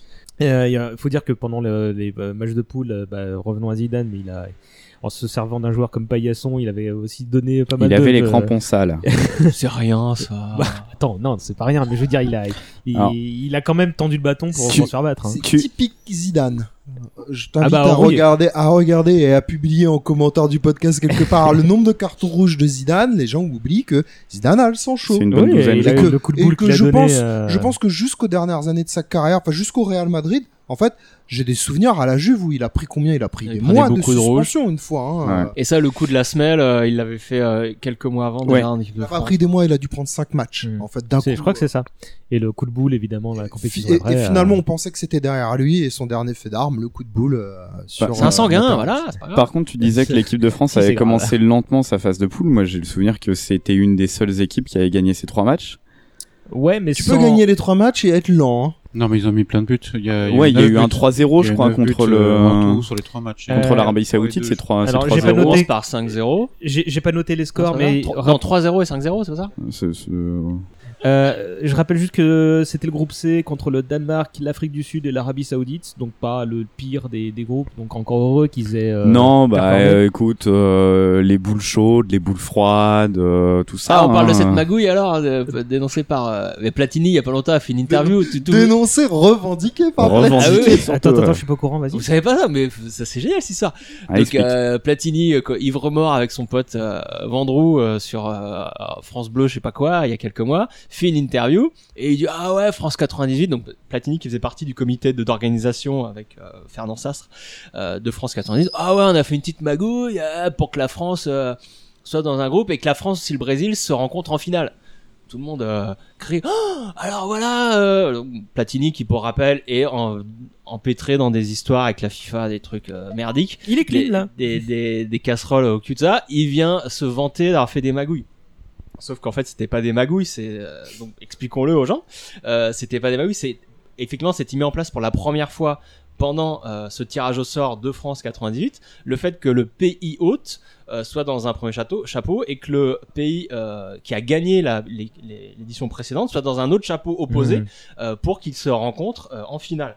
Et c'est un truc qui a été mis en place pour cette compétition parce que euh, ah, France France Brésil c'était un peu la finale rêvée et euh, mais c'est quelque chose que depuis tous les pays font tous les pays hôtes font et, euh, et c'est pas, nu- pas pas pas C'est sans sans que ce soit un scandale voilà. D'accord, ça venait de là les théories du complot, euh, comme quoi voilà. la- toute la compétition était payée d'avance. euh. Mais bien sûr. D'accord. Et moi, je sais pas si vous vous rappelez, même euh, euh, il y a très très, euh, genre un an avant la Coupe du Monde, il y avait eu le tournoi de France euh, qui avait été organisé avec euh, la France, le Brésil déjà, genre l'Angleterre et un autre Et le, pays. et le coup franc de Roberto Carlos. Le fameux coup franc euh, complètement dingue de Roberto Carlos Le qui banana contourne shot. le, le mur et tout. Et, euh, et les bandes annonces de, T- je me rappelle très précisément d'une bande annonce de TF1 euh, qui commençait avec un carton ah 12 juillet 98, euh, la France est championne du monde en battant le Brésil, c'est génial. C'était un an avant, euh, un an avant. Et la voix off qui disait derrière oui. Ça c'est un beau rêve, mais le, le chemin est encore long. Avant, il faut voilà. Et, et ça c'est une bande annonce pour un match de, du, du tournoi de France. Donc voilà, dès un an avant, on savait que la finale qui était possible, c'était euh, France-Brésil. Enfin, D'accord. On, on le savait très clairement, il n'y avait pas de doute là-dessus. Merci pour la découverte de ces coulisses. Je vous propose d'avancer un petit peu, qu'on parle rapidement des matchs euh, en huitième contre le Paraguay. 1-0, quelqu'un veut dire quelque chose But en or Voilà. Laurent Blanc Le, premier but en or de l'histoire du football. 110e euh, minute ou Ouais. 112e minute. devant ton micro. Sur une 110e remise de ou très so- aiguë de la pendant les prolongations. Pas, pas tout le monde en même temps. Pardon. Euh, Pendant les prolongations, but de Laurent Blanc. et donc encore un truc qui permettait de dire, ouais, bon, euh, il, il gagne, mais grâce au but en or, quoi, tu vois. de- Et j'ai vérifié les compositions d'équipe. Dernier match avant qu'il bascule sur son 4-3-2-1 en fait. Euh, dernier match avant, en fait, dernier match avant qu'il bascule sur le- la triplette en milieu de terrain, euh, Petit Deschamps, euh, Carambeu. En fait, ce qu'il a institué à partir de l'Italie. Bizarre. Parce que Bizarrement. Carambeu jouait pas beaucoup jusqu'à présent. Auparavant, Carambeu avait très peu joué, ce qui était aussi un problème. Euh, et euh, il était plutôt sur un 4 4-4-2 ou ce qu'on va appeler aujourd'hui un 4-2 euh, 3-1. Mm. En fait, et par 2-3-1, c'est Deschamps petit ou Deschamps avec quelqu'un d'autre. Mhm. Les trois, c'est euh, euh, Zidane dans l'axe, Djorkaeff qui tourne en 9,5, Guy Varch en pointe, et un gars sur le côté, euh, Diomède, Diomède, Henry, euh, qui ont joué dans, pendant les poules. Ils sont très vite rentrés. ouais. Jusque- Jusqu'au Paraguay, il a été plutôt sur cette approche-là, et à partir de l'Italie, il a verrouillé, il a blindé. euh. Et vous vous souvenez du match contre le Paraguay euh, Oui. autre que, que ce, que ce Ah, c'était long, quoi. euh, C'était tendu, c'était euh, c'était une équipe qui jouait euh, bah, euh, tout le monde derrière et euh, alléluia avec le gardien, donc euh, Chilavert dont on parlait tout à l'heure. Euh, et euh, bah, c'était cadenassé, c'était impossible de passer. Et euh, très clairement, leur idée c'était d'emmener l'équipe adverse au tir au but Mhm. et de tout miser sur leur gardien qui était la star absolue de, de l'équipe parce que après je me souviens pas d'un joueur paraguayen qui euh, qui avait euh, un semblant de carrière derrière Et il faisait Et- très chaud. et il faisait extrêmement Très chaud. très chaud ce genre-là. Et, et c'est qui euh, qui a mis le but Vous vous souvenez? Laurent Blanc. Laurent Blanc, Blanc. Sur une remise de de Trezeguet Centre de Pires. centre de Trezeguet. Pires. Ah, Robert Pires. il y avait un petit peu de Portugal quand même dans cette, dans cette équipe. Euh, euh, le quart de finale contre l'Italie, 0-0, euh, puis euh, 4-3 au tir au but. Là on y va par contre ouais. Ah, Là, là, j'ai davantage de, de souvenirs, effectivement, du fait que le match était fermé, avec toutes les histoires de l'équipe de France est plus italienne que l'Italie, euh, qu'on nous Ouais. resserre encore encore aujourd'hui. Tu, tu peux expliquer le pourquoi? Le- pourquoi l'équipe de France est plus italienne que l'Italie C'est parce que euh, tout à l'heure tu disais que euh, on avait une expatriation de joueurs en fait et une espèce de mondialisation du football ou au moins euh, de pénalisation, si ça se dit comme ça, du football. Et plus spécifiquement pour la France, tu avais dans la, ligne de défense de Saï qui était au Milan AC, Laurent Blanc qui était passé à Naples, Thuram qui jouait à Parme à ce moment-là, euh, Lizarazu qui devait être quelque part entre Bilbao et euh, Non, non, il était au Non, Bayern. non, il il était au déjà Bayern. au Bayern en déjà. Ouais. 98. Deschamps, forcément le plus italien de tous les Français, et Zidane, effectivement Zidane, qui était passé. Djorkaeff qui a fait sa première année à, à l'Inter. Donc forcément, tu avais une, une espèce de colonne vertébrale très très italienne et surtout une culture du, du, football qu'on a vu pendant toute euh, une culture du football de la compétition en fait et du de, de la notion de bloc équipe etc. Le- ouais, faut savoir que l'Italie c'était un, un des le plus gros championnat euh, à l'époque. euh, C'était là qu'il y avait les meilleures équipes, c'est là qu'il y avait les meilleurs joueurs. Et, euh, et c'était un peu nouveau que nos meilleurs joueurs français soient dans ces gros clubs étrangers. Euh, Il y a vu l'arrêt Bosman quelques années avant et euh, qui avait tout changé au niveau des transferts et tout. Les, les meilleurs joueurs ne restaient pas forcément dans leur championnat euh, domestique. Et, euh, et, et, euh, je voulais dire un dernier truc. Et oui, et c'est je crois que c'est là qu'il y a vu cette fameuse une euh, dans, dans un des journaux italiens. qui On a enfanté des monstres. Voilà. Exactement, on leur a fait à l'envers, comme on dit. Euh, véritablement. Et moi, j'ai ce souvenir-là. Ça, c'était très visible sur ce match-là. C'était globalement très visible pendant la compétition. Ça l'a été encore sur les années où ils ont été performants euh, par la suite. Et j'ai un autre souvenir, un deuxième souvenir de ce match-là, c'est l'entrée de Roberto Baggio. En fait, et les quelques dizaines de minutes où Roberto Là, Baggio a joué, où euh, tu trembles en fait Hmm. tu trembles, euh, t'as des souvenirs de 94, euh, des trucs, parce que Roberto Baggio jouait pour le coup en pointillé. hein. Tout à l'heure, on parlait de la constance des performances de Zidane. Roberto Baggio, c'était un souci aussi. C'est pour ça qu'il n'était pas titulaire. C'était une euh, méga star quand même à mais l'époque. c'était une énorme star, c'est un énorme et talent. Quand il est rentré, ça C'est un gars qui est, qui est capable de tout euh, à n'importe quel moment en fait. C'est le problème si on parle si on prend l'actualité comme exemple, les gens disent est-ce que c'est bien d'avoir tiré l'Argentine? Bon maintenant on a gagné 4-3, euh, on peut en parler, tout va bien, etc. Mais dans le fond, c'est toujours mieux d'avoir le Nigeria ou d'avoir l'Islande comme adversaire que, que les Argentins, tout simplement parce que les Argentins, aussi médiocres soient-ils, tu peux toujours avoir un éclair de génie, tu peux toujours avoir deux ou trois joueurs qui vont être dans un bon jour, et quand ces deux ou trois joueurs, c'est Messi, sûr, et éventuellement s'ils avaient joué, donc Di Maria a joué, mais Agüero ou euh, Dybala. ou euh, Dybala, euh, même si Dybala avait été très très loin de jouer par rapport à Ah bah, l'ambiance dans c'est l'équipe, pas le copain mais Messi. il suffit que un ou deux gars soient en forme ce jour-là et ça te fout le match en l'air, aussi médiocre que soit l'Argentine. Le Nigeria, tu sais qu'ils iront pas jusque-là. L'Islande, tu sais qu'ils ne peuvent pas faire ça. L'Argentine, dans un bon jour, tu connais pas ses limites. en Et fait. Baggio a eu une occasion de dingue en, Et en Baggio, pour prolongation, revenir en euh, 98. Oui. qui a Ah, failli- ouais, quelques centimètres. qui a oui. failli arrêter l'aventure euh, Ouais. très vite. Quoi. Ça sur le poteau. Euh, Enfin, Non, non, à c'est, côté, euh, il, il passe juste à côté. Mais voilà, c'est un truc. Ah. où Il est tout seul devant Je le, vois, je le vois, je Il le va en vois duel. tourner à gauche devant le poteau. Il va en duel aérien, c'est ça? Euh, Non, s'il est un peu sur le côté, il frappe et il est, il est, il a juste, il est un peu excentré, mais euh, il est, fin de mémoire, euh, il frappe. Ouais. et ça, fa- pff, ça frôle, on sait pas comment, comment il fait pour la mettre à côté. Quoi. Grosse grosse tension de ce match, hein, je me souviens. Hein, c'est- Bah, les, les Italiens marquent en premier. Les- rate son penalty. Lizarazu Oui, rate c'est son penalty après sur Mais déjà, pe- pendant le match, les Italiens marquent en premier. Là, tu te dis, c'est bon, c'est terminé. C'est fini. Mais on fait Euh, les zéro- mecs, on euh, fait 0-0, Catenaccio. hein. Non, il y a un, un partout. Non, il y avait On fait 0-0. 0-0. Ah bon Ouais, je crois que c'est C'est 0-0. 2006 où on fait un partout et tu Ah, vois. c'est En- bon, en alors revanche- c'est l'inverse. en Pardon, revanche, autant pour moi. C'est euh, euh, tir au but, c'est eux qui commencent, je crois. Oui, c'est je après, disais, tu cours après. Et Lisa rate. Enfin, moi, je me disais, c'est foutu. euh, Je, D'avoir je me disais, je me disais que c'était terminé, et puis que voilà, on n'en parlait plus. Puis, mais en fait, bah, voilà. Qui, comment, que, comment ça s'est passé après Lissarazu euh Dino Baggio qui rate le dernier, c'est Ouais. ça Qui, Di Biagio. qui- Di- euh, Di Dino Biagio, Baggio, le, euh, le milieu de terrain à défense. Mais Dino Baggio, avec ce nom surprenant, fan de Jurassic Park, est un vrai joueur, n'est-ce pas Euh, C'était le petit frère et, de- sais pas Et on, et notera également euh, les, buts- les tirs au but extraordinaires de Trezeguet et Henry. faut Henry, le dire, Ouais. hein, Et 17, aussi, 18 ans. et aussi le fait que euh, Aimé Jacquet a sa liste de tireurs euh, pour, pour les tirs au but déjà toute faite dès le départ, même avant qu'il y ait tir au but. Et dans la liste, il y a Djorkaeff qui dit non, moi j'y vais pas parce que Le gardien qui est en face, c'est son gardien au club. il le connaît. Il Oui. me connaît. Bah, Et il le connaît par cœur. Et euh, Djorkaeff a dit ensuite, ça fait six mois qu'on s'entraîne, ça fait six mois qu'il m'arrête tout. Et ça, c'est Et génial parce que. psychologiquement, il pouvait pas. Ouais. Et c'est Lizarazu qui fait, oh, moi j'y vais, y a pas de souci, et qui rate. Alors que Djorkaeff est, est connu pour être un des mecs qui a le, qui a le plus gros ego, la plus grosse confiance en, en Ouais. lui de, de, de, de l'histoire du foot. Enfin, et c'est ça qui, c'est ça qui faisait un- quand faisait un bon joueur, c'est que le gars, il, il avait peur de rien, il pouvait tout tenter parce que euh, il avait une confiance en, en soi dingue. Et là, qu'il avoue, euh, ah non non, Pagliuta, j'y vais pas. Moi, je trouve ça, j'ai- Et là, cette il- anecdote, je la trouve géniale. Qu'est-ce que je veux dire Euh, c'est, euh, C'est qui euh, qui euh, C'est un Italien qui rate le dernier but. C'est Laurent Blanc qui met le dernier pour la France. et qui qui les qualifie du coup. Je me Oui. souviens, moi, je me souviens surtout de, de l'image de, de de Barthez qui comprend avec deux secondes de décalage en fait qu'ils sont qualifiés. C'est-à-dire qu'il qu'il- il est tellement à l'ouest dans C'est sa bulle. extraordinaire et ça représente complètement le caractère de Barthez. Mm. C'est qu'il est, c'est le mec qui est dans sa bulle, c'est le mec qui calcule pas. Là, euh, j'ai revu le reportage, euh, le docu. La- L'anecdote TF1, avec les, avec la L'anecdote avec liste. Bergerot qui vient avec son Ouais. petit papier, qui a bossé pendant deux ans pour euh, lui donner les stats euh, de tir, des tireurs italiens, où c'est qu'il les tirs préférentiels, en fait, le placement de balle préférentiel. Barthez lui fait, non, c'est pas la peine, je le fais, je le fais au feeling.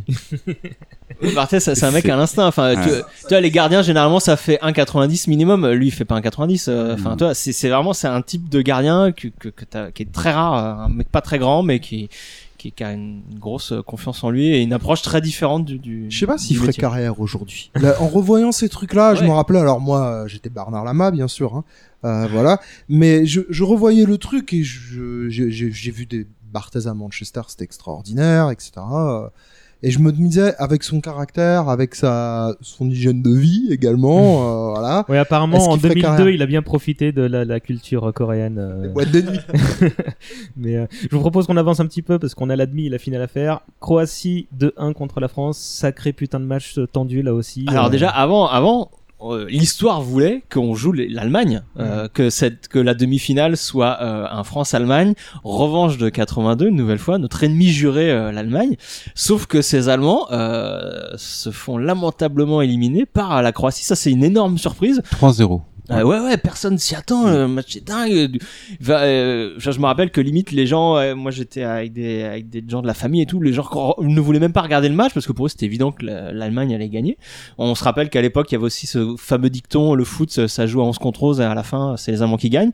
Enfin c'était vraiment une énorme équipe euh, de foot euh, l'Allemagne. ce, ce bon à rien de Gary Lineker qui a tweeté pour dire le contraire, très fier de rappeler sa propre légende, hein, qui a tweeté pour dire maintenant mon dicton il est plus valable. Et donc ouais, ouais euh, énorme surprise que les Croates euh, battent euh, battent l'Allemagne et donc se retrouvent en demi-finale face à nous. Et qui faisait, et qui était, enfin, qui affichait une confiance euh, incroyable. hein. Je me souviens les Croates, ils me faisaient flipper quoi.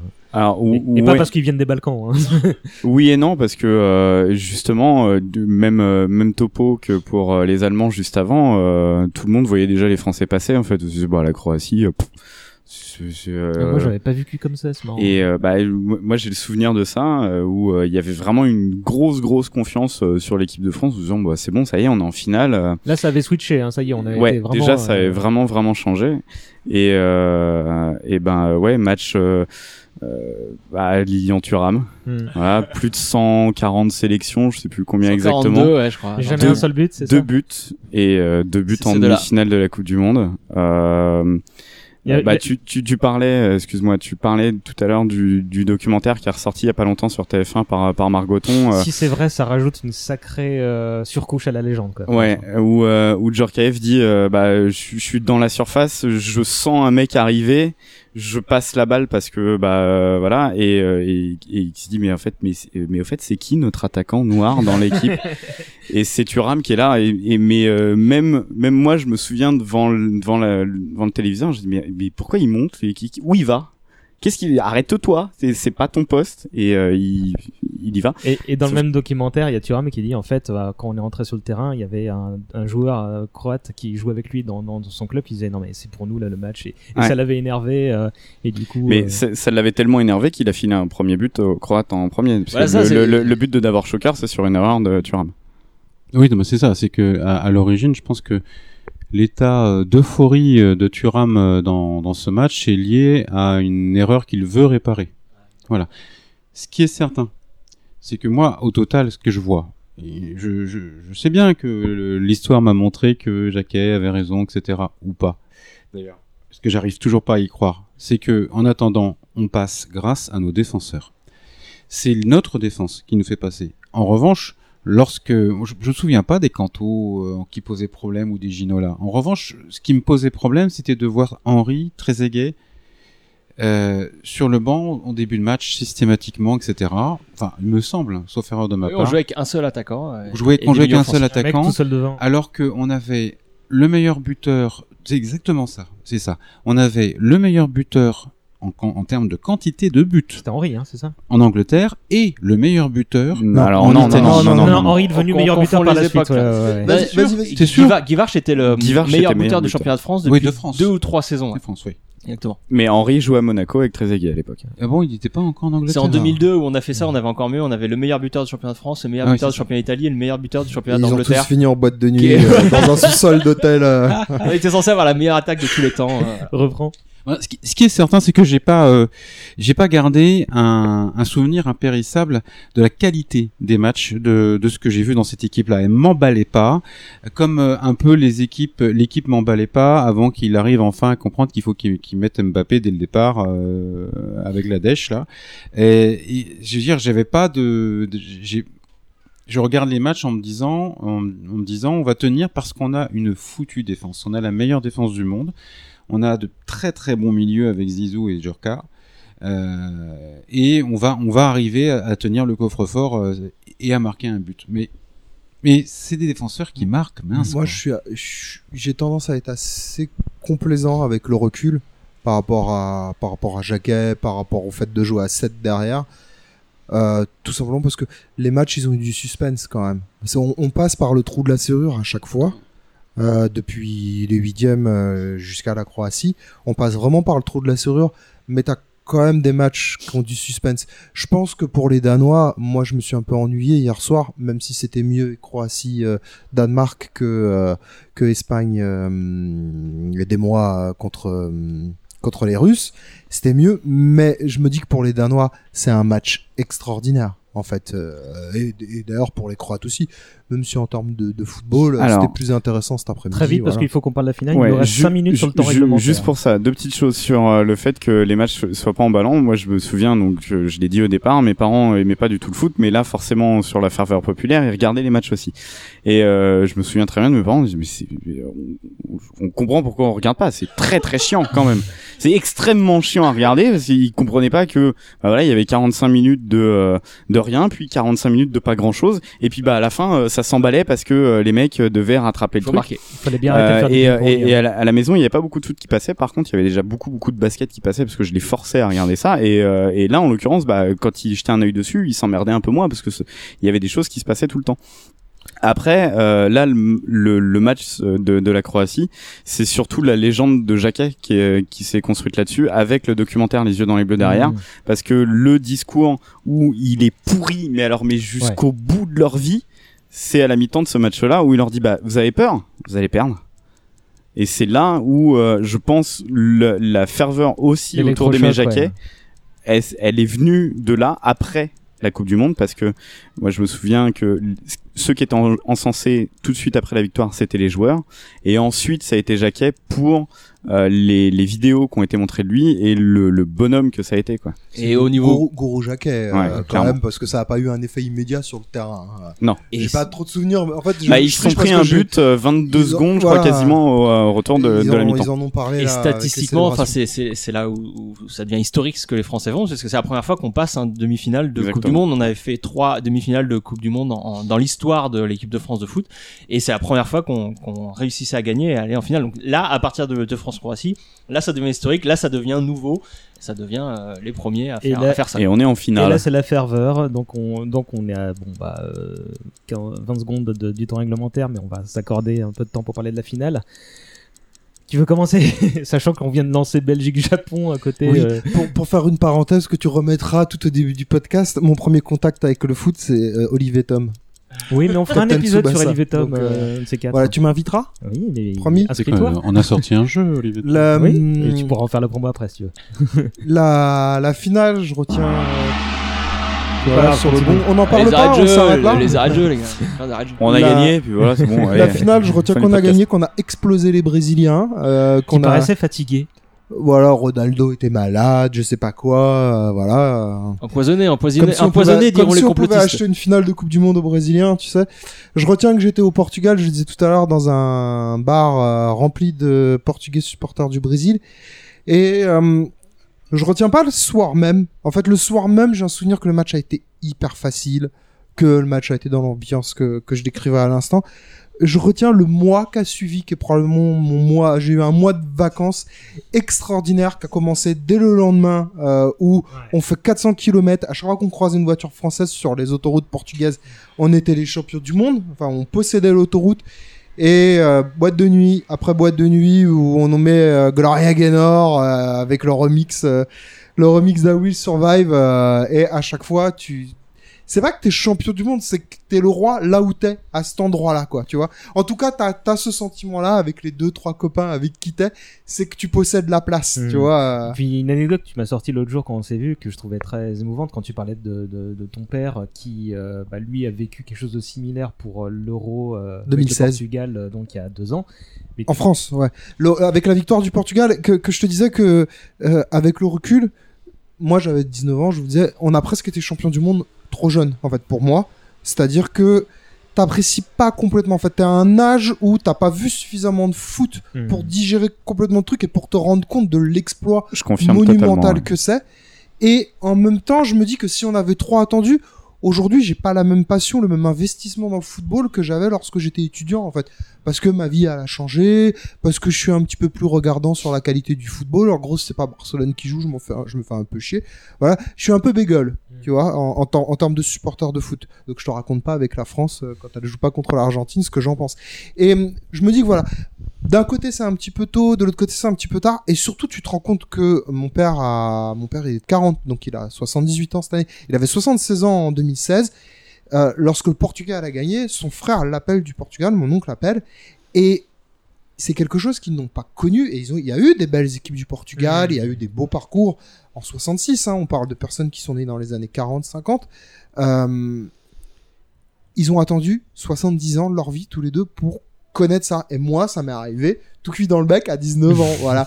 Je suis pas sûr que tu puisses comprendre ce que Ouais, c'est d'attendre 70 ans de sa vie, une performance comme ça, quant à leur passion pour le football, qui, tout- tout- toute chose comparable, est beaucoup plus importante que la mienne. même. Ouais, non, mais les années, là, c'est là qu'on voit, et moi, en 90, c'était exactement ça. Mon père, euh, fan de foot, grand footballeur euh, de Sarthe, euh, puis entraîneur, euh, entraîneur aussi, toujours très carré et tout. Euh, il a vécu euh, 82, il a vécu euh, France-Bulgarie, tout ça. Et je me rappelle le lendemain, parce que moi, j'avais été voir la finale chez un pote, et le lendemain, il vient me chercher, mais j'ai jamais vu mon père comme ça. Il était euphorique. Oh putain, t'as vu ce match? T'as vu? Oh putain Et puis quand De Sailly il se fait expulser, on a eu peur et tout. Enfin, mon père qui était très carré, très très scientifique, pas presque pratiquement quand il parlait de foot, il était très dans l'organisation, la tactique, tout ça. Je, là, il était c'était un gamin là, et c'est ça aussi, c'est ce rapport aux aînés, ça, comme tu dis, le rapport de est-ce qu'on l'a pas vécu trop tôt, savoir d'où est-ce qu'on vient. Euh, là, il y a des gens qui, justement, ils avaient vécu toutes ces années de, de vache maigre, comme on dit. Euh, cette, euh, bah, la réaction de Thierry Roland. Et, et Oh putain, quel pied, on peut mourir tranquille. le Voilà, plus tard possible, mais quand même. ça, c'est ça. Les fans de foot qui ont vécu toutes ces années où la France on gagnait rien. Faut se rappeler que là, de nos jours, c'est normal que la France soit en Coupe du Monde, mais à cette époque-là, mais la France, elle faisait pas Bah, toutes les Coupes du Monde. Encore une fois, euh, l'édition d'avant, il y était pas. la Oui, c'était hein. déjà une épreuve d'être euh, qualifié en Coupe du Monde. autour- on la gagne quoi. C'est un truc de Autour fou. de la table, il y a personne qui a connu ça. Et il y a cinq jours, en regardant l'équipe TV, mon père me reparle de 82. Mmh. Il me dit que 82, en termes de football, c'est le pire truc qu'il ait 82. jamais vécu. Bruno. Euh, Excuse-moi, oui. Ah oui, je suis navré, mais moi je l'ai vu le, le, le, le Baptiston euh, via les, les tronches euh, Schumacher. de Schumacher. Non, ce qui, ce qui est certain, c'est que effectivement, comme tu dis, je pense que tu as tout à fait raison. 82, 86, c'est quand même des grosses équipes et c'est une grosse déception systématiquement. Voilà. Euh, 90, euh, bah euh, voilà, n'en parlons pas. hein, je pense que c'est résumé. Hein. Euh, Qu'est-ce que je veux dire? Enfin, on- on- quoi qu'il en soit, on avance petit à petit, petit à Devant petit. On a l'impression qu'on progresse, on progresse un petit peu avec les, les, les euh, plus près possible de la finale. Et on se dit, bah, lorsqu'on on voit que la Coupe du Monde peut arriver en, en France en, en 98, bah, c'est le moment. C'est le moment, quoi. Enfin, je, personnellement, face au Brésil, j'ai pas, j'ai pas eu peur. Mhm. Pas eu un instant de doute. Et pourtant, Et ta réaction, euh, bah, une fois que le, le- le- les coups de sifflet final sont passés, euh, euphorique aussi ou... Oui, oui, euphorique aussi. On est sorti, euh, on était sorti pour la demi-finale et on est ressorti pour la pour la finale. Mais on est revite rentré parce que il y avait vraiment, vraiment, vraiment beaucoup de bordel dehors. Et il y avait des des, des des des copines qui étaient dans un état d'hystérie tel tel qu'elles étaient au bord de l'évanouissement. C'est n'importe quoi. C'était n'importe quoi. La place de la Bastille, n'en parlons pas. c'était c'était fou. Tu vivais dans Paris à l'époque? Oui, oui, oui, j'étais Ah, à, j'étais être à 500 mètres de Bastille. euh, Sartman, toi, ta réaction? Euh, Tu nous bah, as bah, décrit celle de ton papa. Euh, mais, moi, euh, bah, comme j'ai dit, j'étais chez un pote pour voir et euh, j'en rajoute une couche sur cette euh, atmosphère de non, non, les bleus sont des chèvres. Euh, j'étais chez mon pote et euh, ils avaient Canal et on a maté la première mi-temps euh, sur Canal avec la famille et des amis de mon pote qui étaient pour le Brésil. Mhm. Mais c'était un truc de dingue. Et, euh, et nous, et moi, j'étais avec mon pote. Donne leur nom, dénonce. Vas-y, on se casse. Et, et on- à la mi-temps, on s'est barré. On est allé dans la chambre de mon pote. On était, on était trois. Et on est maté TF1 parce que merde, Thierry Roland, Jean-Michel Larquet. Enfin, moi, c'était ça, euh, mes valeurs. Et euh, on a regardé la deuxième mi-temps avec Thierry euh, Roland, les valeurs, Thierry pas- Jean-Mimi. Attention, hein, Thierry des, Roland. vrais, des vrais franchouillards. Thierry Roland et les valeurs, ça va pas spécialement ensemble, hein, je à le dire. hein. Et, euh, et là, c'est surtout comme ça que je connaissais le foot. Euh, je suis un vrai prolo, moi. Et, euh, et donc, du coup, j'ai regardé cette deuxième mi-temps euh, ah, entre supporters de l'équipe de France, c'était fou. Et effectivement, on a hésité à aller en ville, enfin, ce qu'on appelait la ville, euh, en, en Sud-Sarthe, une petite ville. Mais on n'y est pas allé parce qu'il fallait faire 10 bornes en vélo pour y aller, donc on n'y est pas allé. Mais j'ai vu le lendemain le centre-ville. Et je me suis dit, mais jamais, j'avais jamais vu mon centre-ville comme ça. C'était le bordel. Il y avait des déchets partout, des voitures retournées. Je me suis dit, mais il y a eu la guerre ou quoi? Et en fait, euh, j'ai appris euh, par des échos que oui, oui, ça avait été une fête de dingo, même, même en Sarthe. Alex, toi, t'es sorti vivant de ton village portugais ou? Ouais, euh, donc la fête a été à trois supporters, hein, deux garçons, deux garçons, une fille. Euh, Bon, ça n'a pas fini comme vous pouvez l'imaginer, mais euh, même si on aurait bien aimé. Euh, non, ouais, ça sur le sur le sur le soir même, ça a été calme. Après, par contre, ça a été un mois. je sais pas, c'est comme si t'avais un totem d'invincibilité, tu vois, où tu rentres dans un endroit, donc pour le coup beaucoup de boîtes de nuit euh, dans la gare, hein, dans le sud, où tu te dis euh, c'est moi le c'est moi le chef, c'est moi le champion du monde en fait. Et je, je garde un, un grand souvenir de ce sentiment-là qui te que tu traînes pendant tout un été en fait. Arnaud, toi qui étais jeune, est-ce que tu te souviens de la, la réaction des gens, de ton Ouais, moi je me, me souviens que, euh, bah, du- comme je l'ai dit tout à l'heure, qu'il n'y avait pas que des Français dans le camping où j'étais. Et euh, en fait, là, ce soir-là, tout le monde avait gagné. Parce que bah, c'était contre le Brésil. Et euh, pour euh, tous les supporters européens qui avaient autour de moi, le Brésil, c'était l'équipe invincible. Et c'était la seule équipe à abattre. En fait, peu importe qui allait gagner, si c'était face aux Brésiliens, tout le monde avait gagné. Et, euh, et la ferveur populaire, euh, moi je m'en souviendrai euh, toute, toute ma vie. Mais euh, ouais, même même à 10 ans, à sauter, euh, à sauter partout, tout le monde se, tout le monde s'embrassait. euh, ça reprend un petit peu les mêmes choses que tout à l'heure euh, sur les premières expériences. Mais euh, mais euh, voilà, c'est- c'était euh, euh, le, le sentiment d'invincibilité des mois après euh, euh, les, les cours d'école, c'était plus que la, fi- la, la finale. Tout le monde voulait être Zidane quand on jouait Et au les foot. bars, les bars, il y en a qui se sentaient tellement invincibles. On va y venir dans un instant, moi juste. Et, euh, et, et juste une chose, c'est que euh, bah, c'est la victoire de l'équipe de France, mais en fait, euh, été- enfin, c'est ce qu'on voit encore aujourd'hui, c'est que ça a été la victoire. Bon, déjà de tout un peuple, c'est c'est une chose, mais euh, ça, ça a tellement relancé le pays. Il y a eu une ferveur pour tout Bah, la derrière. blague, euh, Black Blamber euh, qui, euh, qui a vite été oubliée Ça, dans les élections le- suivantes. Mais, et puis euh, et puis même l'économie derrière qui est repartie. euh, euh, donc voilà, c'était euh, quand, quand, quand on parle de, de, de ferveur pour le football, il n'y a pas une seule autre compétition, quelle qu'elle soit, qui peut euh, apporter ce genre de choses. On l'a presque vu deux fois derrière Mm. en 2006 et en et en 2016 là, avec l'euro. On l'a prolongé en 2000 en 2000 parce qu'il y a ça aussi c'est que euh, L'Euro c'était- 2000 où là la France était une machine de guerre absolue. bah, euh, c'était inarrêtable de toute façon. Et même les si c'est Italiens en finale. avec les Italiens en finale. J'ai vu un Italien bourré pleurer ce soir-là, monter se mettre tout nu sur le comptoir d'un bar. Et César en a une meilleure que ça, imaginez-vous. Et se la faire raconter. virer du bar où il, il travaille. On était à Disney, il travaillait dans le bar d'à côté. Se faire foutre dehors du bar. ivre mort en train de pleurer et, et quasiment à poil, il était en slip. Euh, moi, moi, ce que je me souviens de, de, de la finale, c'est que moi, j'étais chez mes parents, et il y avait mes deux parents, mais euh, il y avait que moi à la maison. Et c'était soirée pépère, quoi. Tu sais, c'est devant un plaid. Limite, tu pouvais pas faire plus pépère que tu vois ce dimanche-là. Et c'est un dimanche, ça dit dimanche C'est soir. C'était dimanche, l'époque, c'était dimanche donc, soir. euh, Et en fait, tu vois le truc, tu fais putain, on a marqué un but, putain, on a marqué deux buts, mais putain, on a marqué un... mais putain, on a gagné là. Et en fait, c'était l'incrédulité absolue, tu vois. Et mes parents d'origine portugaise, euh, plutôt contents, parce que bon, bah, pays d'adoption, tu vois, ils...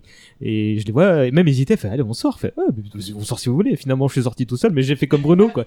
Moi, j'habitais à la place d'Italie à l'époque, je vais direction Bastille, je fais, ah mais, mais non mais je vais pas non non si c'est comme ça à Bastille je vais pas aller sur les champs quoi. Donc je suis revenu me coucher tôt et le lendemain je me souviens qu'on avait j'ai fait la teuf en, en journée avec des potes et j'ai une petite anecdote amusante on, prend un Corvisart et tu sais on se dirige voir le groupe de copains un peu plus loin donc Corvisart métro aérien et euh, nonchalant tu vois on, on réalise pas on se parle à peine tu vois et on s'arrête à Corvisart et on regarde par dessus la enfin ben, par la fenêtre et sur le quai, il y a un jeune papa euh, avec son fils. euh, le papa a de la trentaine, son fils en a deux. Et euh, ils portent tous les deux des, maillots- des maillots brésiliens. Et là, on regarde ça, et il se passe une demi-seconde, et on explose de rire. Mais genre, euh, c'est tellement incongru que ce mec-là, on s'est dit, mais il a pas vu le match hier le pauvre. Et, euh, et l'anecdote dont tu parlais, je vais te laisser la raconter, parce que c'est Guillaume qui, qui nous l'a raconté qu'on s'est vu il y a On pas a un copain qui a participé à un podcast sur euh, IAM, donc on peut lui Et- faire la et. Pokémon, Guillaume. Et on, on, On on en apprend, mais c'est extraordinaire. On est en 2018, hein, pour le 20e anniversaire, il nous a sorti. Il nous raconte, il avait à peu près ton âge, une dizaine d'années. euh, il regarde le match avec ses parents et euh, donc banlieue euh, d'Orléans. Et euh, son père dit bah, allez on sort, Euh, il emmène son fils, euh, les cousins, etc. Et ils prennent la voiture et ils vont voir qu'est-ce qui se passe dans le centre-ville d'Orléans. Ils garent la voiture, ils commencent à marcher, à faire la fête et à un moment ils s'approchent d'un bar pour rentrer. Et le père en fait se retourne précipitamment et empêche les gamins de rentrer dans le bar. Qu'est-ce qu'il avait vu? Il avait vu la patronne du bar se faire tringler par le mari sur le bar à poil devant tout le monde qui était bourré. Une orgie pour fêter la victoire de la Coupe du Monde. Voilà. Je rappelle que j'étais dans un camping. Ça passe des choses à Orléans aussi. Hein. Guillaume, on te salue si tu nous écoutes. Euh, bon, on va devoir terminer, à moins que vous avez quelque chose à rajouter. Euh, aussi, une petite question. Bon, là, on regarde gentiment euh, Belgique-Japon euh, pour, pour s'occuper. euh.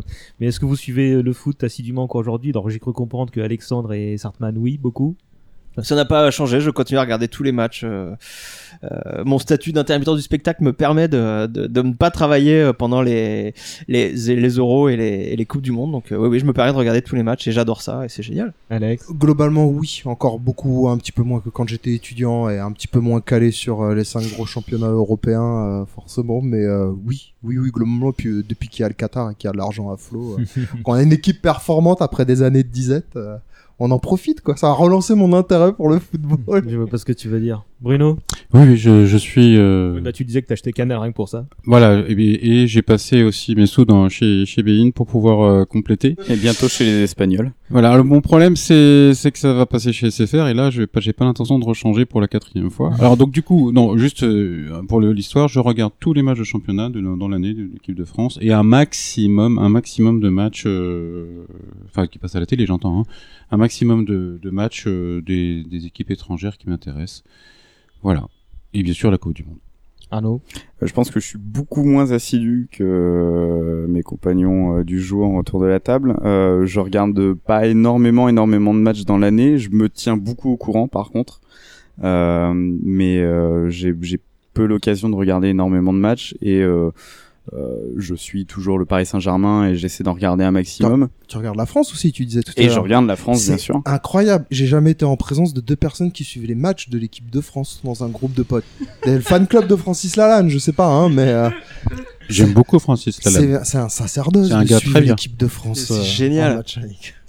Moi, Oui, les France île Féroé là, on, on adore. je les vois tous. Bruno, tu voulais rajouter un truc? Non, juste un petit détail, j'ai aussi la chance d'avoir une épouse qui aime le foot. Ça veut Ça dire aide un peu. ça aide énormément. Ça veut dire que euh, lorsque il y a un match de foot intéressant, important, c'est la première à me dire "Eh, on regarde le foot." Je dis "Bah go, on y va." Avec plaisir.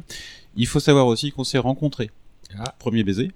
Euh, après le but de Kostadinov qui nous a éliminés contre la Bulgarie. J'avais une, copine infirmière qui était, euh, enfin une, infirmière de notre école qui nous, invite pour venir voir le match de foot chez elle. Euh, et euh, je pouvais le voir chez moi. hein. Et j'ai fait ah oui ça m'arrangerait parce que je je vais pas pouvoir le voir à la maison. Et en fait, bah, mon objectif c'était de, de le voir avec avec Mariette. Eh ben, Mariette, on te salue. Voilà, et donc du coup, euh, ben voilà, on s'est rapproché pendant le match de, de foot, et puis on a pleuré dans les bras l'un de l'autre, et on s'est fini par un Oh. baiser, et un mariage, et un enfant, etc. Et voilà. C'est la plus belle histoire que j'ai entendue sur euh, 94. Ah, ça rehausse quoi peu le foot, c'est le ouais. foot, c'est pas uniquement que, que de la merde. C'est pas que le résultat finalement, c'est les émotions avant tout. Vos femmes respectives, vous non? Oui, oui, Par oui, rapport oui. au foot? Pas du tout. je suis dans le canapé avec une série télé sur la télé et euh, l'iPad sur le foot. J'ai fait des soirées comme ça pour regarder les matchs du PSG. euh. Moi, je suis marié avec une footix hein, qui, se- qui se passionne uniquement. Bah là, là, euh, les quarts de finale vont arriver. Là, elle va commencer à s'intéresser au, au foot, mais, mais avant, non, ça l'intéresse pas. Euh, oui, non, moi je suis, ouais, oui, je suis en couple avec euh, pas une grosse footeuse, mais qui a un papa qui, aime, qui adore ça, euh, vraiment, donc euh, qui, qui suit aussi là-dessus et euh, bah, qui regarde les, les matchs de la Coupe du Monde. Là, elle est même plus à fond que Oui. moi en ce moment sur la Coupe du Monde, euh, donc euh, donc c'est vrai que ça aide pas mal aussi à, à continuer là-dessus, mais euh, c'est pas. Bah, moi, je suis le vilain premiers. petit canard. hein. Je, je, je, je suis que les coupes, le- l'euro et le mondial. C'est l'oc- Footix. c'est l'occasion de voir, de boire des bières en terrasse.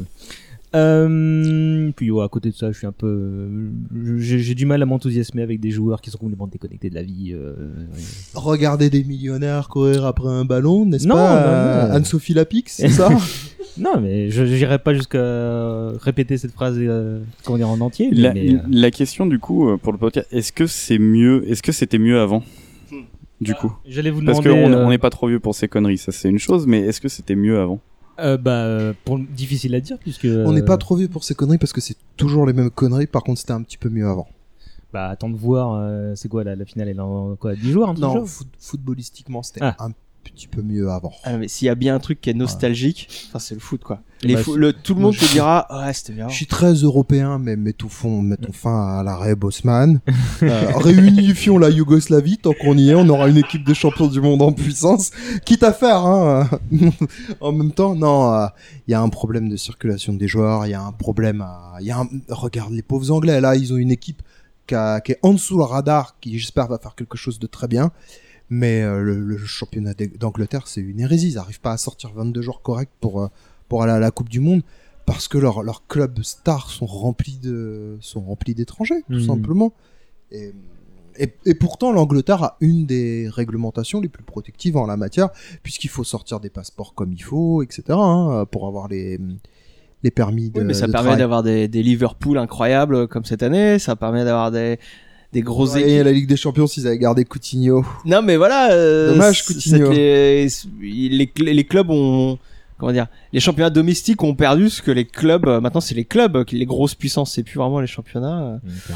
Moi, il y a du spectacle. Moi, moi, ça me va. Tant qu'il y a du spectacle. euh, Rep- repose-nous la question quand tu auras la NBA du football je pense que là il y aura des choses à dire Ouais, cette coupe là qu'on vit actuellement là, donc aujourd'hui on est le 2, c'est ça le 2 juin? On De ju- de regarde, juillet. de juillet, pardon, De juillet. on regarde Belgique-Japon et donc les, les, on approche des quarts et tout ça. Vous en pensez quoi de cette coupe jusqu'à présent?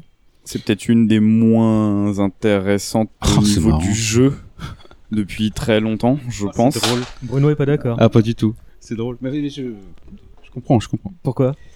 Toi tu la trouves euh, au contraire Je trouve, euh, je trouve que enfin, euh, je veux dire euh, sur le sur le sport, juste le sport, le foot. Hein, on oublie les maillots, les, les, les, les couleurs des gens, etc. Je trouve que c'est une des une des hum, mis à part évidemment le troisième match de poule, ce sont des euh, des matchs superbes. Ça fait longtemps que je ne me suis pas euh, pris d'engouement autant pour un pour un, les matchs de Coupe du Monde. Voilà. Après, après euh, c'est sûr quand tu vois euh, Pologne-Japon, c'est une, honte, c'est une catastrophe et c'est lamentable. Voilà, les mecs pendant 10 minutes ils jouent à la baballe. Ils se font de la papasse. Et c'est lamentable, il faut trouver une autre règle pour ça. non mais c'est vrai, il faut trouver Ouais, une ouais. règle. Enfin, je... Non, non, ce, ce, ce coup du troisième match de poule, et c'est infernal. On a eu, on a eu des purges. Il y a eu des purges, hein, de Si, toute façon. si mais, la euh, victoire avait été, était à 4 points par exemple, peut-être que ça changerait la donne, mais il y aurait toujours des calculs quand même. Mais c'est vrai, il y aurait toujours un calcul quoi. Sartman Euh, moi, moi, je suis assez satisfait. Euh, je- je- J'étais sorti de l'Euro 2016 très déçu parce que j'avais vu beaucoup d'attaques-défense qui m'avaient saoulé. Et là, je trouve qu'il y a des matchs assez ouverts. Alors, il y a aussi des attaques-défense, euh, mais il y a aussi beaucoup de matchs ouverts. Enfin, tu vois, là, on est déjà, on est devant le Japon-Belgique. On imagine que la Belgique euh, va défoncer le Japon et et ben là, mal, on ouais. voit que non, non, ça joue. Les Japonais jouent. Je trouve qu'on a des équipes joueuses. Euh, donc, euh, je suis, je suis assez, assez content pour l'instant. Voilà. Et ça va aller qu'en s'améliorant parce que forcément maintenant qu'on est rentré dans les matchs à élimination directe, euh, Mhm. ça- faut se livrer quoi, faut marquer. Et c'est ce qu'on a vu samedi avec le France-Argentine quoi. Euh, moi, je suis un petit peu entre les deux. C'est-à-dire que depuis plusieurs années, j'ai quasiment fait une campagne de Ligue des Champions en entier. C'est-à-dire Mhm. que j'ai vu beaucoup de matchs. Contrairement aux années précédentes où je regardais un match de temps en temps, et pourtant, euh, malgré l'élimination prématurée du PSG. Et euh, en ayant vu tous ces matchs, tu, euh, tu vois vraiment la différence de niveau. En fait, il y a un décrochage assez net entre ce que tu peux voir, surtout sur cette Ligue des Champions-là, euh, ce que tu as pu voir en quart, demi, euh, et ce que tu peux voir à la Du Monde. Après, je suis toujours, euh, je suis toujours euh, assez modéré parce que c'est quand même des équipes nationales, parce que faut pas perdre de vue euh, l'exemple que je donnais tout à l'heure, c'est-à-dire que pour les Danois, ça doit être un match extraordinaire. Ils vont au bout du suspense. Footballistiquement, c'est pauvre, mais ils vont quand même, ils ont passé une soirée extraordinaire. Et je pense qu'un club a du mal à te donner euh, ce sentiment-là, en tout cas à fédérer un grand nombre de personnes autour de, autour de ce sentiment-là. C'est bien. Un patriotisme plutôt sain, ouais. Ouais, un patriotisme plutôt sain. Et puis voilà, on peut, on peut faire les difficiles, les fines bouches sur euh, le jeu de l'équipe de France, mais ils nous ont sorti euh, un 4-3 sur l'Argentine. Et j'ai des copains qui regardent pas le foot qui m'ont dit alors le match, euh, je leur ai dit bah à voir, c'est un match extraordinaire. Tactiquement, il y a des choses à redire. euh, faut, faut être super méfiant par rapport à l'Uruguay. Mais voilà, c'est une super soirée de football et les clubs peuvent avoir du mal à, à te donner ça sur euh, 60 millions de personnes en même temps. C'est un Arnaud spectacle le foot. Ouais, pardon, je, je Ouais, savoir, mais qui- le, le foot c'est un spectacle. Faut, faut que ça reste un spectacle. Et quand on le voit en tant que, enfin, on est on est geek là autour, on est cinéphile, cinéphile, j'imagine. Mais c'est vrai que le foot c'est le plus grand des spectacles. Enfin, moi, il y a jamais un film qui m'offre autant d'émotions qu'un bon match de foot. Donc euh, c'est ça aussi, c'est que ouais, parfois ça joue pas très bien. Parfois, il y a- basket tactiquement, américain. c'est pas voilà. Mais putain, t'as as du spectacle, t'as des émotions euh, qui sont dingues quoi. Arnaud Non, moi je crois que le problème avec l'équipe de France, c'est qu'il faut qu'elle muscle son jeu. Parce qu'elle va au-devant de grandes déconvenues, là. faut qu'elle muscle son jeu. Mais tu disais que t'étais un peu déçu. Euh, bah, moi, j'ai pas eu l'occasion de voir encore énormément euh, de matchs. Moi, le, le match de France-Argentine, euh, je travaillais à ce moment-là. C'était sur un petit téléphone au, au bout de la boutique. J'entendais la ferveur dans les bars, donc euh, je, je connaissais le résultat euh, même avant potentiellement de le voir sur le téléphone. Euh, j'ai pas vu une équipe de France qui, pour le moment, m'a fait rêver, malgré le fait que c'est euh, une des rares fois depuis euh, de- depuis quand même quelques années où on se dit potentiellement on a quand même la possibilité de faire très très très très mal. Et euh, il y a il y a vraiment un, un jeu stéréotypé que que connaît Deschamps et qui gagne pour le moment. Donc on va pas on va lui donner raison euh, quand vraiment ça sera au fond du trou on Au lui donnera moins, tort. euh, Pas répéter les erreurs d'il y a 20 ans et lui laisser le bénéfice du doute. mais euh, mais je je vois pas euh, enfin le pour le moment euh, mis à part euh, le Portugal Espagne euh, su- sur les sur les, les premières heures de la Coupe du monde euh, j'ai j'ai pas euh, j'ai pas vibré vraiment devant euh, mais j'ai j'ai pas eu l'occasion d'en voir Corée euh, Allemagne. T'as La, la Co- Corée du Sud elle m'a T'as régalé. Bah, t'as je Corée, lui- t'as la Croatie euh, qui, qui La passe, Croatie, qui Argentine. passe 3-0 à l'Argentine. T'as quelques matchs, t'as le 4-3 forcément. Euh, si t'as quelques matchs. Sur la performance de l'équipe de France, parce que t'en parlais, pour moi, l'enjeu, c'est est-ce qu'ils ont retenu la leçon de la finale de 2016 Ou s'ils avaient, euh, je sais pas comment le dire poliment, mais s'ils avaient mis un petit peu plus d'impact, un petit peu plus de, rythme dans le jeu. l- lancé les coudes ça- ça- Ouais, euh, ils se sont fait avoir par un tout petit Portugal, tout simplement parce ouais. qu'ils ont joué trop. c'est quand même un joueur du LOSC hein, trop qui, défensif. qui met le but Quoi? C'est quand même un joueur du LOSC qui met le Arrête, but ça fait mal, arrête. Je veux- Eder voilà même que le Lost, le Lost n'en veut pas, là-dessus, s'il te plaît, relance. Non, non, mais-. Non, je- tu vas nous porter la poisse. pendant- Juste ça, il y a, il y a aussi l'effet euh, très très grosse tarification des joueurs maintenant. Euh, bah, quand un Lionel Messi qui se prend un 3-0 contre la Croatie, euh, ça, ça fait aussi beaucoup de mal aux supporters qui regardent ça peut-être d'un petit peu plus loin. Et, euh, et du coup, euh, on, on, a, on peut aussi avoir l'impression de cette Coupe du Monde qui est un peu moins, euh, un peu moins intéressante, où euh, tous tous les gros pays se font sortir, on sait pas bien pourquoi. Euh, c'est aussi une Coupe du Monde d'entraîneurs, hein, c'est-à-dire c'est beaucoup beaucoup de tactiques qui, qui rentrent en compte et ça se sent euh, sur, sur beaucoup de matchs. Si, si, on sait pourquoi quand même. Enfin, moi, je peux te dire pourquoi. Hein, Et euh, on conclut là-dessus. Sur euh, sur le fait que les petites équipes ça parce que les équipes, petites équipes déjà en veulent beaucoup. Elles se battent avec leurs propres armes elles en veulent beaucoup. Hormis les Russes peut-être qu'ils ont acheté euh, leur match. Euh, elles en veulent elles en veulent beaucoup mais et, et surtout les grosses équipes je pense qu'il y a un petit peu de fatigue et il y a un petit peu de capacité tu vois, euh, l'Espagne a été au bout de ce problème-là, c'est qu'ils contrôlent la balle. Ils ont 75% de possession de balle et ils ont un vrai problème de changement de rythme. En Mhm. fait, ça sert à rien d'avoir la balle et d'en faire ce qu'ils font si t'es pas capable à un moment de multiplier les appels, de faire des échanges dans des petits périmètres et de varier jeu intérieur, jeu extérieur. Ça n'a rien à voir avec la l'Espagne avec le même po- la même possession de balle d'il y a 8 ans en arrière avait une variété de jeux et les grosses équipes les Allemands l'ont fait sur un match et après ils y sont pas arrivés parce qu'ils n'ont pas été capables de répéter ça en fait euh, en termes de, de, de, de- de pertinence en fait du jeu sur les 30 euh, 40 30 40 derniers mètres euh, du terrain et euh, bon les Argentins n'en parle pas ils ont tellement de problèmes qu'il faudrait faire un podcast au moins, au moins, ça aurait fait une, une coupe pleine de, de surprises. Très rapidement, en vraiment deux mots, vos pronostics pour la, la suite de la compète, Bruno? Oh, je pense qu'on va aller en demi au moins. Euh, on va aller en demi au moins et puis j'en ai un qui est sûr et certain. Pour une fois, ce seront pas les Allemands qui vont gagner. et là, je suis très content. Et ce gars qui a vécu 82, réfléchissez. Sartman Ouais, alors moi je fais jamais de pronostic, je suis désolé. Ah, Euh, non, non, moi je suis vraiment un pur spectateur. Moi je regarde euh, qui gagne, qui perd, je m'en fous. Euh, je le disais en antenne, euh, par exemple, quand ça, un match se finit au tir au but, je regarde pas, les tirs au but ça m'intéresse pas. D'accord. Moi, moi le foot c'est un spectacle. Euh, j'attends des rebondissements, j'attends, j'attends des héros qui vont me sortir des trucs que j'ai jamais vus. J'attends des twists, j'attends des choses comme ça d'un match. Et euh, ouais, ouais, alors bien sûr, c'est encore mieux si la France gagne, mais non, non, je Ce serais que tu veux, spectateur. c'est du bon jeu, quoi. Exactement. Ah non, mais grave. Je- J'adore quand ça joue bien et quand il se passe des trucs de dingue. Tant pis si on perd, tant pis si on gagne. on s'en fout. T'es comme mon papa, qui, que je salue, même s'il n'écoutera jamais cette émission. Euh, Arnaud? Euh, bah pour la France, euh, je pense qu'on a quand même de bonnes chances contre l'Uruguay si Cavani reste blessé. S'il est là, ça va être très très compliqué de gérer les deux euh, chiens fous euh, qui sont devant avec euh, ce bloc euh, monstrueux qu'il y a à l'arrière. Ça va être très très compliqué quand tu vois le jeu qui a été déployé pour le moment par l'équipe de France. S'il est pas là, ça, Suarez tout seul, il n'y arrivera pas, c'est pas possible. Euh, et puis euh, c'est plus facile à gérer. Puis je pense que euh, il a pas encore vraiment pété les plombs et euh, lui à un moment ça lui arrive forcément. Euh, et ça sera peut-être contre nous. Donc je pense que la France va aller euh, en demi et euh, vu euh, la partie de tableau qui est en train de se dégager, euh, si les Croates euh, retapent, un, retapent un peu dans la mode comme ils l'ont fait euh, hier euh, pendant le match, euh, je pense qu'ils vont avoir du mal aussi contre les Français. Donc pourquoi pas en finale. Après, euh, j'espère que l'Italie va aller très loin comme d'habitude. Alex Euh, moi je suis pas très bon en prono euh, du coup je vais t'en donner plein Je comme ça nul. dans le tas j'en aurai bien un Alors, qui va vite. tenir Euh, je crois un petit peu aux Anglais parce qu'une équipe qui est tellement sous le radar euh, pour une fois qu'on n'en parle pas etc il va forcément leur arriver quelque chose Pour une fois qu'on leur lâche un peu Ouais. la, la bride, c'est bien. Ils sont pas très talentueux, hein, euh, loin de là, mais euh, voilà. euh.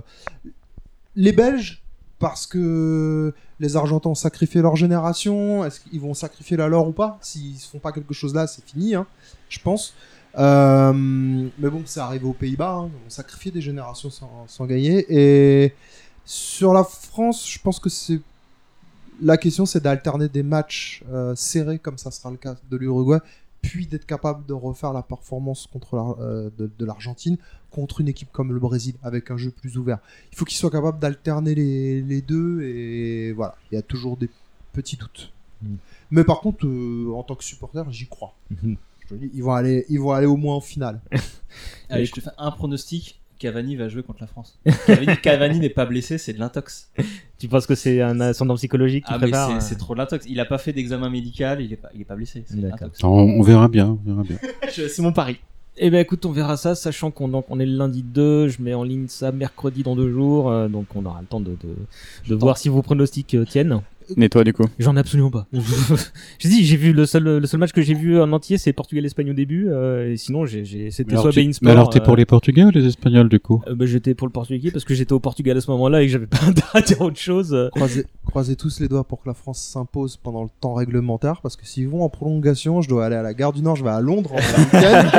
et donc j'ai rendez-vous à la gare du Nord à 18h20, donc Aïe, le aïe, temps aïe. de parler. Je vais faire la prolongation dans le métro, Et euh, sur ton téléphone. en essayant de capter quelque chose sur le téléphone. Bah, on va te souhaiter que ça n'arrive pas.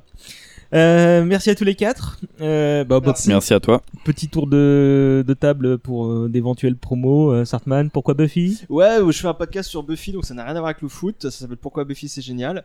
Mais sur euh, Twitter, @sartman, je, je retweet euh, régulièrement des, des trucs qu'on à voir avec le foot. Et on salue Clément et Mathieu. Mes acolytes de euh, Clément et Riley, Riley, Riley, qui, est, pardon. euh, qui est un bon footeux aussi. euh, voilà. Et on lui fait des bisous. Alex, toi, tu, tu on J'ai te revois pas pour un épisode sur les d'actualité éditoriale. Je promeus la qualité des conditions de travail dans l'environnement professionnel au quotidien à travers mon travail. Voilà. Eh ben, c'est une noble mission et on te revoit bah, pour un épisode sur Olivier Tom au moins. Oui, mais tu, tu peux me convoquer pour d'autres choses, n'est-ce pas Tu- Me tu- retenir dans la sélection euh, du podcast. Bah, bah, du coup, tu t'inscriras à ce que tu veux, sachant que tu m'as dit à quel point tu, tu euh, t'es dégoûté de ne pas avoir participé à Senseiya. J'ai bien noté. Arnaud, donc euh, cocktail bientôt? Bah, cocktail bientôt. euh, le premier épisode sur euh, les séries de notre adolescence et euh, justement, on va parler de Buffy aussi. Ah, bien joué. Bon, bah, vous avez un Well invité euh, tout trouvé là. Ah, Bruno, Non, non, rien, rien de tu nouveau. voulais parler du jeu Un, là, un- un jour, un jour, je ferai, euh, je ferai un- des podcasts moi aussi ou des, des chaînes YouTube euh, sur le jeu de rôle et Et trucs t'auras comme quelque ça. chose à annoncer? Oui, peut-être un jour. mais Bah, tu, tu quand, je- quand je serai à la retraite, par exemple, sera tu n'hésites pas à me solliciter si t'as besoin de matos. Avec plaisir. Euh, dernier truc à signaler avant de se quitter. A priori, il n'y aura pas d'interruption estivale pour l'émission. On va continuer à enregistrer des podcasts par-ci par-là durant l'été. Mais comme euh, il y aura des Matsu, gens... tu vas pas en vacances? Bah pas La vraiment. vie en fait, d'indépendant. euh, c'est un peu ça. Comme euh, bon, il y a des gens en vacances euh, et donc euh, je vais me calquer sur leurs agendas, mais on va quand même mettre la pédale de frein. Euh, en attendant, si vous voulez écouter quelque chose, il y a un gros épisode dommage collatéral sur George Lucas qui vient de tomber. Et la Qui est deuxième- très très bien. Ok, parfait. Merci beaucoup. Et la deuxième arrive bientôt. Euh, je ne vous donne donc pas rendez-vous forcément dans deux semaines pour le prochain numéro euh, dont n'est pas trop vieux pour ces C'est quoi le prochain? Ce... Bah, ce sera les... on va parler des Lego.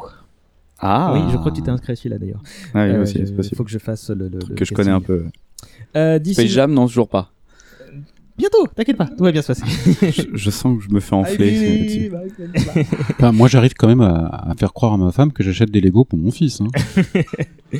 D'ici là, euh, lâchez des notes et des commentaires. euh, vous nous retrouvez sur Facebook, Twitter, etc. On se quitte en musique et je crois que Gloria Gaynor euh, s'impose d'elle-même.